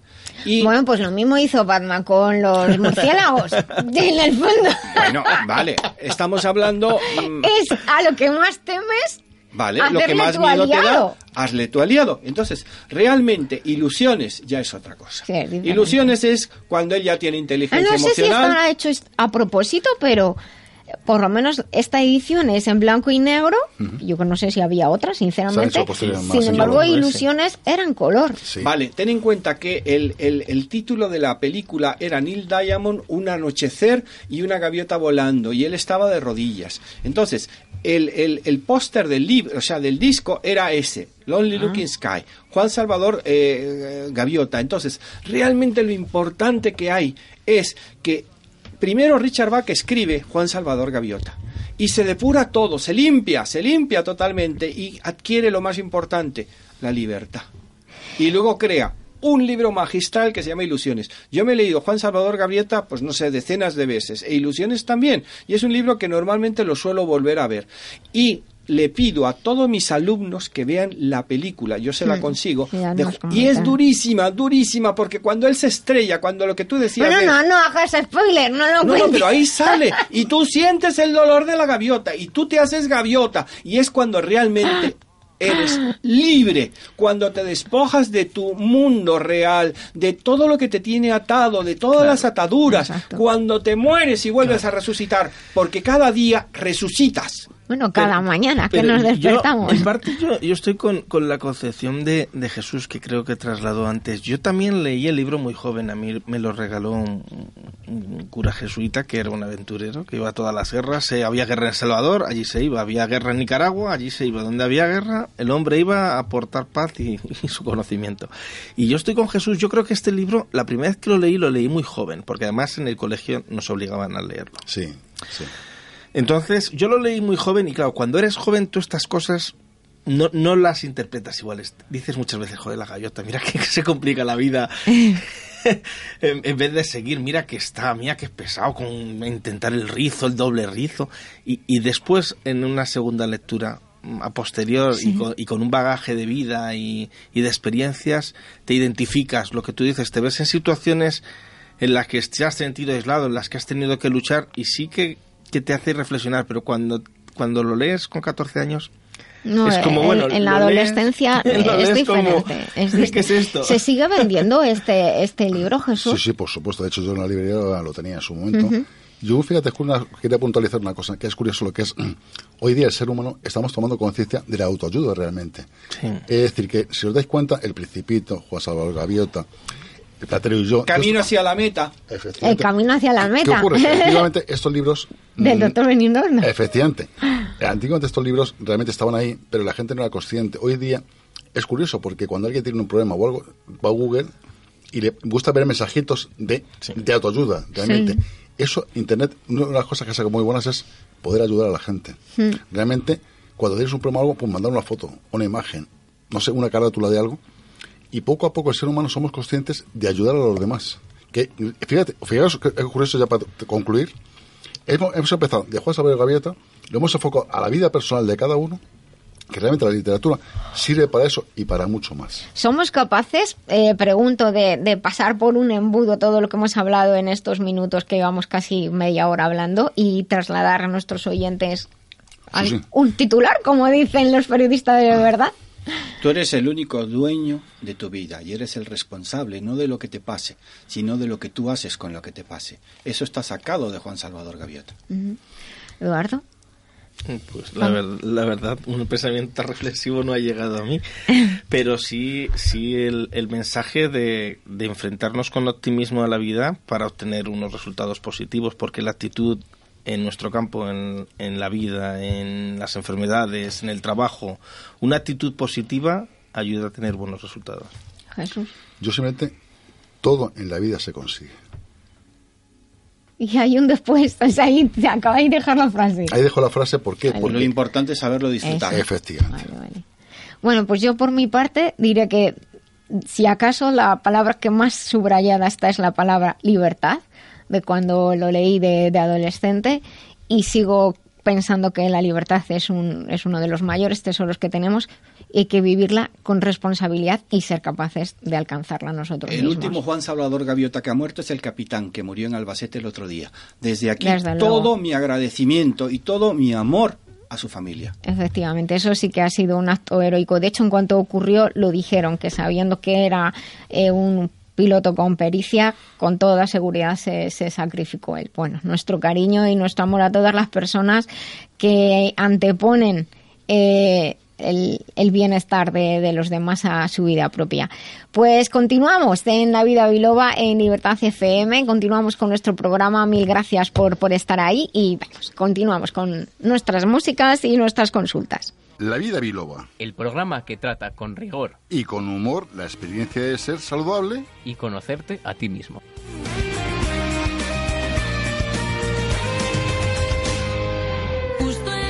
Un pequeño comentario y preparando este programa después de hacer caso a Benigno para poner la música de fondo de Neil Diamond que querías.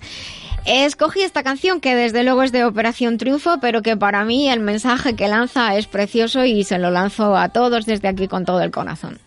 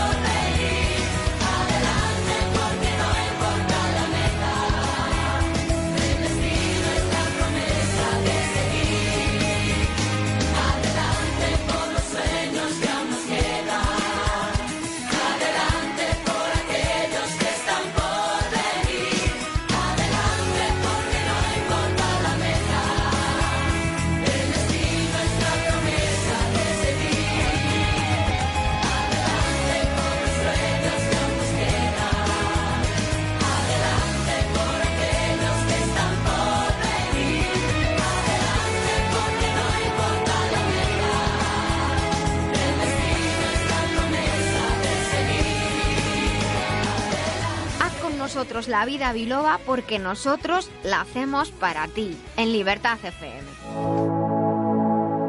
Mamá, mamá, me duele la cabeza. Tu mami no está. Doctora Nuria, doctora Nuria. Bueno, vamos con las consultas, eh, que es una sección que tenemos en este programa de La Vida Biloba para atender aquellas preguntas que nos llegan desde la web lavidabiloba.com. El otro día, la verdad es que dejamos alguna pendiente, algunas han sido respondidas por email. Y esta, y esta estaba pendiente del programa pasado. Yo había dicho que la íbamos a responder, pero por cuestiones de tiempo no la hicimos, así que la respondo ahora, porque ya además es una pregunta muy concreta ya de, un oyente que nos dice. He empezado a tomar el Colflex de Master Life que tiene colágeno y ácido hialurónico y silicio. Lo empecé a tomar un mes, hace un mes, perdón, y me noto muy bien. A los cuatro o cinco días ya me notaba, esto me hizo mucha gracia, que crujía menos y estoy más ágil. Esa es, era mi sensación. Lo que quiero saber es si hay algún problema por tomarlo de forma continuada, porque así también me cuido los huesos y las articulaciones por mi edad. Pues la verdad es que lo que, bueno, primero muchas gracias por, por la confianza, por compartir su, su experiencia y sepa que los complementos o suplementos nutricionales o alimenticios, como es la denominación correcta, como Colflex u otros, son productos hechos a base de nutrientes, cumpliendo las normas de la legislación europea. Esto es muy importante que lo tengan siempre en cuenta a la hora de, porque luego, como estábamos hablando antes, por internet podemos comprar muchas cosas, hay que, hay que tener seguro lo que compramos y, para eso estar también seguros de, las marcas y de la calidad. Por eso también pues agradezco el que haya compartido este testimonio.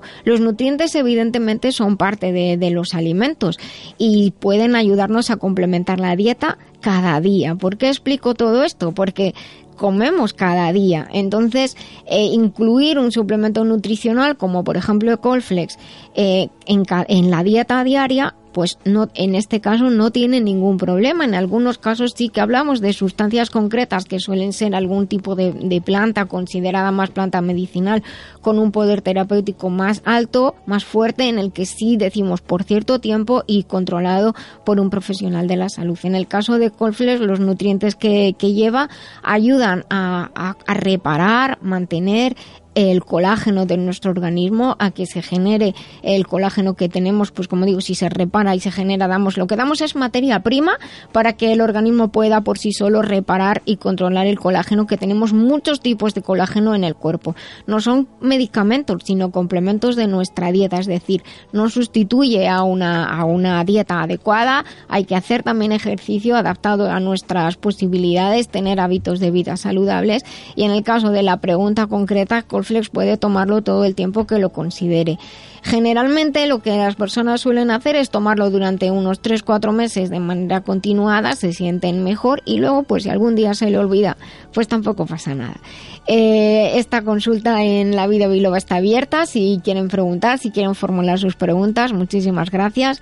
Y también pues tienen eh, la web de La Vida Biloba donde pueden eh, consultarnos y la web Nuria Lorite allá donde además también tienen un área donde hay información de libre descarga de donde pueden aprender más sobre la salud o también pues enviar sus eh, consultas o sugerencias. Y ya está, hoy hemos hablado de Colflex, que es un producto que, que realmente pues a mí como profesional me está produciendo muchas, muchas satisfacciones, pues porque realmente ayuda, estábamos hablando antes de volar, de superar limitaciones y para eso hace falta una característica que no sé si no hemos nombrado, pero hace falta ser capaces de adaptarse a los imprevistos y de tener flexibilidad. Y esa capacidad de adaptación y de flexibilidad a nivel orgánico se sustenta en todos los tejidos elásticos que son tejidos de colágeno. Colflex esto no lo he dicho nunca, lo digo hoy, está formulado de tal manera que ayuda no solamente a la, a la, capacidad de flexibilidad física y mantener el tono adecuado en ligamentos, tendones, músculos, vasos, etcétera, por lo tanto a movernos mejor, sino también a la capacidad de adaptación física y mental. Y esto es porque lo físico resuena con lo mental y con lo emocional y al revés. Así que esto es algo que nunca había contado. Pues ala, continuamos. Doctora Lorite, ¿es verdad que el hígado es uno de los órganos más importantes del cuerpo? Así es, porque participa en la detoxificación de la sangre. Por eso yo recomiendo Master Life Green. ¿Y esto cómo lo explicamos a los oyentes? En el hígado se realizan tantas reacciones bioquímicas que de él depende todo el cuerpo, incluyendo el sistema nervioso, endocrino, inmunológico, incluso el estado de ánimo. Pues ya lo saben, Master Life Green, porque un hígado saludable es esencial para el bienestar. Master Life Green en masterlife.info. Master Life, maestría para cada momento de la vida. Los productos de la radio para cuidar tu salud los encontrarás en globalmedicalzone.com y en el teléfono 697 13 45 22. Recuerda globalmedicalzone.com, tu tienda online de confianza con asesoría personalizada y en línea con el espíritu de la vida biloba, porque la salud es el tesoro más preciado, globalmedicalzone.com.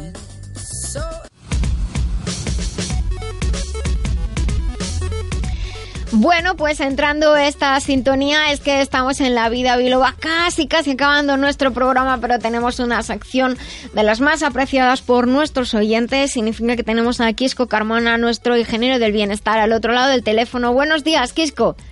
Hola, muy buenos días, Nuria. Buenos días a los biloberos, buenos días a todos los compis y a todos los invitados, como siempre. Un besito enorme Pues muchas gracias por estar hoy aquí con nosotros. Sabemos que estás muy, muy liado en, en esta semana. Jiménez Business crece a toda pastilla, la, la web g-medio-nomo.com y sabemos que hoy estás acompañado, así que no te vamos a, a robar eh, mucho tiempo y que hoy nos querías hablar sobre los temas de- del control parental. Hoy estamos hablando de muchos temas importantes de, de crecimiento personal e incluso aquí entre los descansitos seguimos hablando nosotros solos. Quisco, el tema de- del control parental es, es un tema eh, muy importante que no todo el mundo sabe que hay accesos y, maneras tanto en ordenadores, tablets como teléfonos para restringir lo que en nuestros hijos pueden ver o no. Efectivamente, efectivamente. Aparte, eh, yo quiero, eh, eh, para no extenderme, porque el tema de, de los controles parentales quizás sea un, un, eh, un tema que, que dé para muchos programas, pero a mí me gustaría hoy, eh, sobre todo, recalcar el, el, uno de, la- de las aplicaciones, una de las plataformas eh, tecnológicas que son más eh, más importante, yo creo, para aplicarle el control parental. Y Sí. si nos paramos ahora mismo a pensar cuál es la plataforma o la aplicación que eh, le está sirviendo a nuestros niños y a nuestros adolescentes para formarse, Pues YouTube. pues YouTube, ¿verdad? Además Pues, es que YouTube- van y ya ven el, el icono y tú con su dedito chiquitito ya le dan al, al icono en la aplicación. Efectivamente, pues en YouTube, eh, que es una eh, de las aplicaciones más utilizadas en el mundo por cualquier parte eh, de, de territorio y cu- Ujú. por cualquier tipo de persona y edad, eh, tiene algo que, que está dentro de las preferencias. Vamos a intentar hacer un pequeño mini, mini tutorial eh, informativo. Sí. Y en, el, en el, eh, la opción de, de preferencia, de una forma muy fácil podemos eh, tener en seguridad Ahora lo vamos, lo vamos a hacer. normal. Lo vamos a hacer, lo vamos a hacer, ¿eh? Vamos a hacerlo sobre la marcha y que eh, invito a todos los, los oyentes, aunque sea por podcast, cuando nos escuchen después, Sí, que, a que hagáis a que hagáis lo que estamos promoviendo aquí, ¿no? A que se metáis en vuestra plataforma, si no lo habéis hecho nunca, más- con más razón todavía, se metáis en preferencias de YouTube y eh, dentro de preferencias en seguridad o en información, que depende de la, aplica- el, eh, la versión que tenga y si estás utilizando Android o iOS, etcétera, pero eh, sobre todo por la- el, el tema de la, de la versión de la aplicación, Sí. eh, veréis en seguridad que está en modo estricto y modo normal. ¿Vale?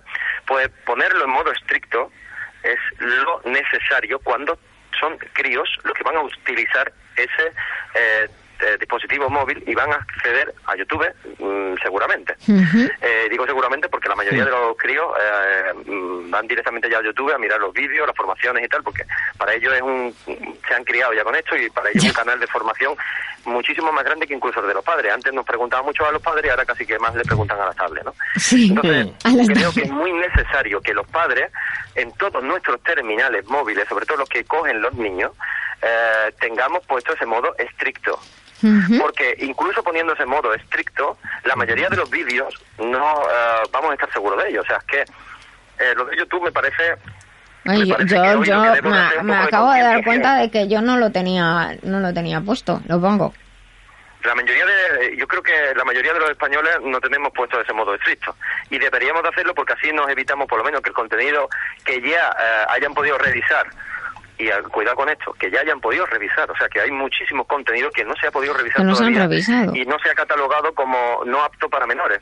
Entonces, ese problema hace que, incluso teniendo el modo estricto, le van a llegar al, al crío eh, seguramente más de una imagen no apta, le va a llegar al crío más de una información o formación que no es la más adecuada para esa edad o para, o bueno, o que, o que realmente eh, le esté diciendo cosas buenas. Puedes manipular, hacer vídeos en un canal y puedes manipular de la manera que tú o quieras a, a las personas pequeñas que son las más manipulables. Entonces, incluso eh, crearle hábitos o tendencias que no sean las más correctas para los críos. A veces mm, los niños se comportan de una manera y mm, quizás muchos de los hábitos hayan venido o, o promovidos por, por esa utilización descontrolada o sin eh, ningún tipo de autoridad que esté eh, regulando esto, ni tampoco la de los padres. A veces los padres ni siquiera se meten en, en el historial, otra cosa que vamos a meter dentro de este pequeño mini tutorial. Sí. Vamos a intentar meternos en el historial de, la, de los canales o de los vídeos que hayamos visto en YouTube. O sea, no hay que hacer de detective ni de inspector gache con los niños, porque lo primero que hay que hacer es les preguntar y confiar en, en- en tu hijo. Pero también es cierto que quizás ellos no sepan ni que están aprendiendo cosas erróneas. Entonces, creo que Bueno, es que en internet hay mucha información errónea. Efectivamente, hay muchos chavales o muchos canales en los que se dicen muchos tacos o lo que se dicen cosas que no son lo más lógicas o, lo- o no tienen mucho sentido común. Por eso los padres debemos eh, y los tutores debemos de revisar cada cierto tiempo eh, eh, qué, qué tipo de, de- de canales se suele meter nuestro nuestros niños. Sobre todo para saber lo que decía eh, esto de, de- de que la formación que o la información que están recibiendo eh, nosotros estamos de acuerdo a que lo reciban. En el momento que no, pues eh, lo que tenemos que es bloquear ese canal para que para que no puedan acceder al canal. O bien el tema también de las suscripciones. Los niños son muy muy eh, bueno ya, ya lo llevan en su ADN interior de suscribirse a los canales que les gustan. Algo que los mayores no hacemos tanto, pero sí lo hacen los niños y los jóvenes. Entonces, eh, esas suscripciones es lo mismo, eh, ver si se ha suscrito el- de la misma manera que cuando estamos eligiendo un, un colegio para nuestros niños, Sí. vamos y miramos las mejores opciones, igual que los profesores, igual que eh, la formación eh, colateral o la formación eh, fu- fuera de, de los colegios eh, que le damos a nuestros niños, lo miramos con lupa, eh, a veces miramos con lupa qué tipo de programa ven en la televisión. ¿Por qué no hacemos lo mismo con el YouTube? Si el YouTube es la vía de televisión de los niños.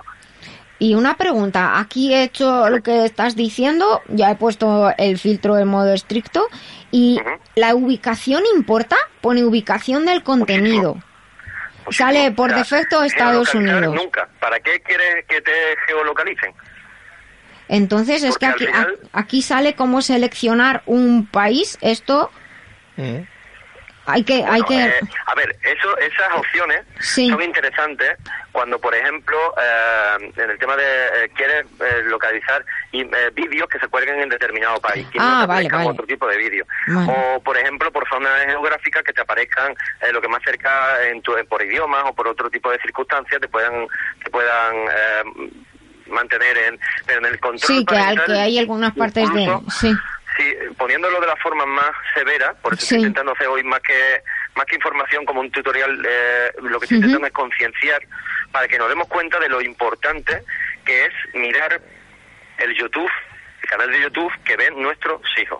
Si no lo hacemos, eh, quizá eh, muchos de los problemas que, tengamos con nuestros niños el día de mañana puedan venir provocados por, por no haber eh, echado cuenta, como decimos aquí en Andalucía, no haber prestado mucha atención a, precisamente a esto que parece un hobby, pero no lo es. Cuidado que es una forma de eh, muchos yihadistas que, que eh, participan con la yihad de, eh, o con, con el ISIS y tal, eh, lo captan a través de internet porque eh, le empiezan a meter en canales de, de, de YouTube, le empiezan a meter una información y a Sí. lavarles el cerebro. Entonces, eh, lo mismo que ocurre con esto, que, que puede estar ocurriendo con otras cosas. Es decir, convencen a un chaval de 18 años que se inmole a sí mismo y mata- matando a un montón de, de personas de, la forma más vil y ruin, eh, que pueden hacer para otro tipo de cosas que no nos demos cuenta porque no es tan, tan llamativo. O sea, mm, pueden estar concienciándolo a de campañas de marketing, pueden estar concienciando a muchas cosas que podemos o no podemos estar de acuerdo. Así que como padres y tutores yo creo que deberíamos de, de prestar muchísima atención, mucha más de la que hacemos, y a solicitar y a exigir que ya haya regulación de- en- tanto de los gobiernos como que se le ponga a las propias aplicaciones, o sea, si cuando tú desarrollas un videojuego te lo estudian y te dicen el PEGI, el tipo Sí, de, de para edad que el pueden consumir ese videojuego. ¿por qué no lo hacen con los, con los canales de YouTube? Claro. No, la, la verdad es que ahora, lo, según estoy haciendo lo que, lo que, lo que tú nos estás comentando, veo que hay muchos más datos. Eh, ah, entonces hay que desactivar la geolocalización por una parte, poner el control estricto y de vez en cuando pues mirar el, el historial para ver, porque además, claro, a veces que, que lo mismo, si utilizamos el mismo terminal, a ellos les saltan cosas que no deben saltarles. Eso también tiene, puede ser así. Se puede, se puede aplicar, hacer. eh, aplicar notificaciones cuando tú tienes una, mi- Hmm. un mismo, o sea, cuando eh, el móvil de, o la tablet del niño está de- vinculada a una cuenta, en realidad, a un Sí. iCloud, a ¿no? Normalmente suelen ser lo de los padres, ¿no? Sí. Pues cuando tenemos eso, podríamos tener, hacer también algo que, que nos envíen las notificaciones de cuando ellos se meten en, en determinadas aplicaciones o cuando no eh, se meten en determinados canales. Cuando eso ocurre, el padre puede saber que el, el hijo o otra persona se está metiendo en canales que no son, que no has aprobado, yo no le he aprobado a mi hija, esto lo he hecho con mi hija. Yo a mi hija hay canales de YouTube que estaban para niños y en los que se enseñan, no voy a decir los nombres porque tampoco quiero eh, eh, provocar, o sea, no quiero hacer eh, de, de, de- de juez de nada, pero pero yo lo he hecho en, mi- en mi propia en mi propia piel. Eh, en esos canales que eran para niños se decían cosas que no me gustan Sí, no, es pelo, que- como es por ejemplo lo- los tacos. ¿no? Hay algunos Yo- que ya les vale. Y el comportamiento y cosas y así. después también las voces que pegaban, eh, pegaban gritos exacto, continuamente, demasiado demasiado forzado y tal. Y yo vi que mi hija empezaba a tener a, a veces un pequeño comportamiento mm, que, que no entendía, pero que cuando me di cuenta de que el canal de YouTube que ella más veía, el comportamiento que a mí no me gustaba, lo veía en, en la que lleva ese canal de YouTube. Y aparte eh, vi cuántos insultos, cuántas cosas decía, que lo Queda un minutín, de- Quisco. Vale, pues cuando vi eso, lo primero que hice fue eh, hablar con mi hija y, y intentar explicarle de que no era un canal para ella y que papi pues prefiere que vea dibujitos y que, que ya llegará el momento de, de ver otro tipo de canales que cuando Se enfadan, otra se pues, enfadan, podrá pero, pero, pero hay que, hay que hacerlo. Y otra cosa que, que yo, yo por lo menos hice también en su momento fue crear en, en el ordenador un usuario diferente para que tuviera tanto acceso a ciertas cosas, a ciertas aplicaciones y que no se contaminara la por donde lo que yo hacía con lo que con lo que me dijo mi sobrina cuando viene a casa, o sea, crear también distintos usuarios, ¿no? Eh, para tener diferentes accesos en el ordenador, por ejemplo. ¿Mm? Efectivamente. Y vamos a intentar en las Hmm. próximas semanas, en la página web de, de la vida vamos a intentar también dejar el, el dossier para que, eh, para un poco argumentar un poquito más lo que acabamos de decir y, y para dar también muchas más soluciones que acabo de dar ahora. Pues ¿no? me parece Entonces, muy bien y te tengo que despedir, darte las gracias y además has tocado un punto que muchas madres, padres y muchos abuelos se quejan y es que los niños gritan mucho, los niños se comportan de una manera extraña y siempre dicen son los dibujos animados que ven y efectivamente hay algunos que no son el mejor ejemplo. Quisco, muchísimas gracias. Tengo y que... voy a decir una cosa cinco segundos. Interactuemos más con los niños y no les demos la, la tecnología Exacto. para, para se dejarles ahí, efectivamente. Un Muchas besito enorme. gracias. Un saludo a todas las personas que están contigo. Muchísimas gracias a todos. Tengo que, que despediros. Benigno, eh, buenos días. Muchísimas Un gracias. placer, como siempre. Jesús, muchísimas gracias. Feliz fin de semana. Feliz fin de semana, Eduardo. Muchas gracias por Feliz estar fin de con semana. nosotros. Y feliz fin de semana a todos, a los que hayan hecho, tengan la suerte de haber hecho puente y estén por ahí, que disfruten de la vida, de cada momento, que es lo más importante, es lo que tenemos. Recuerden sonreír, que es gratis. El cerebro cree que somos felices y todo el cuerpo así lo percibe. Hasta el sábado que viene, vivan conmigo la vida biloba.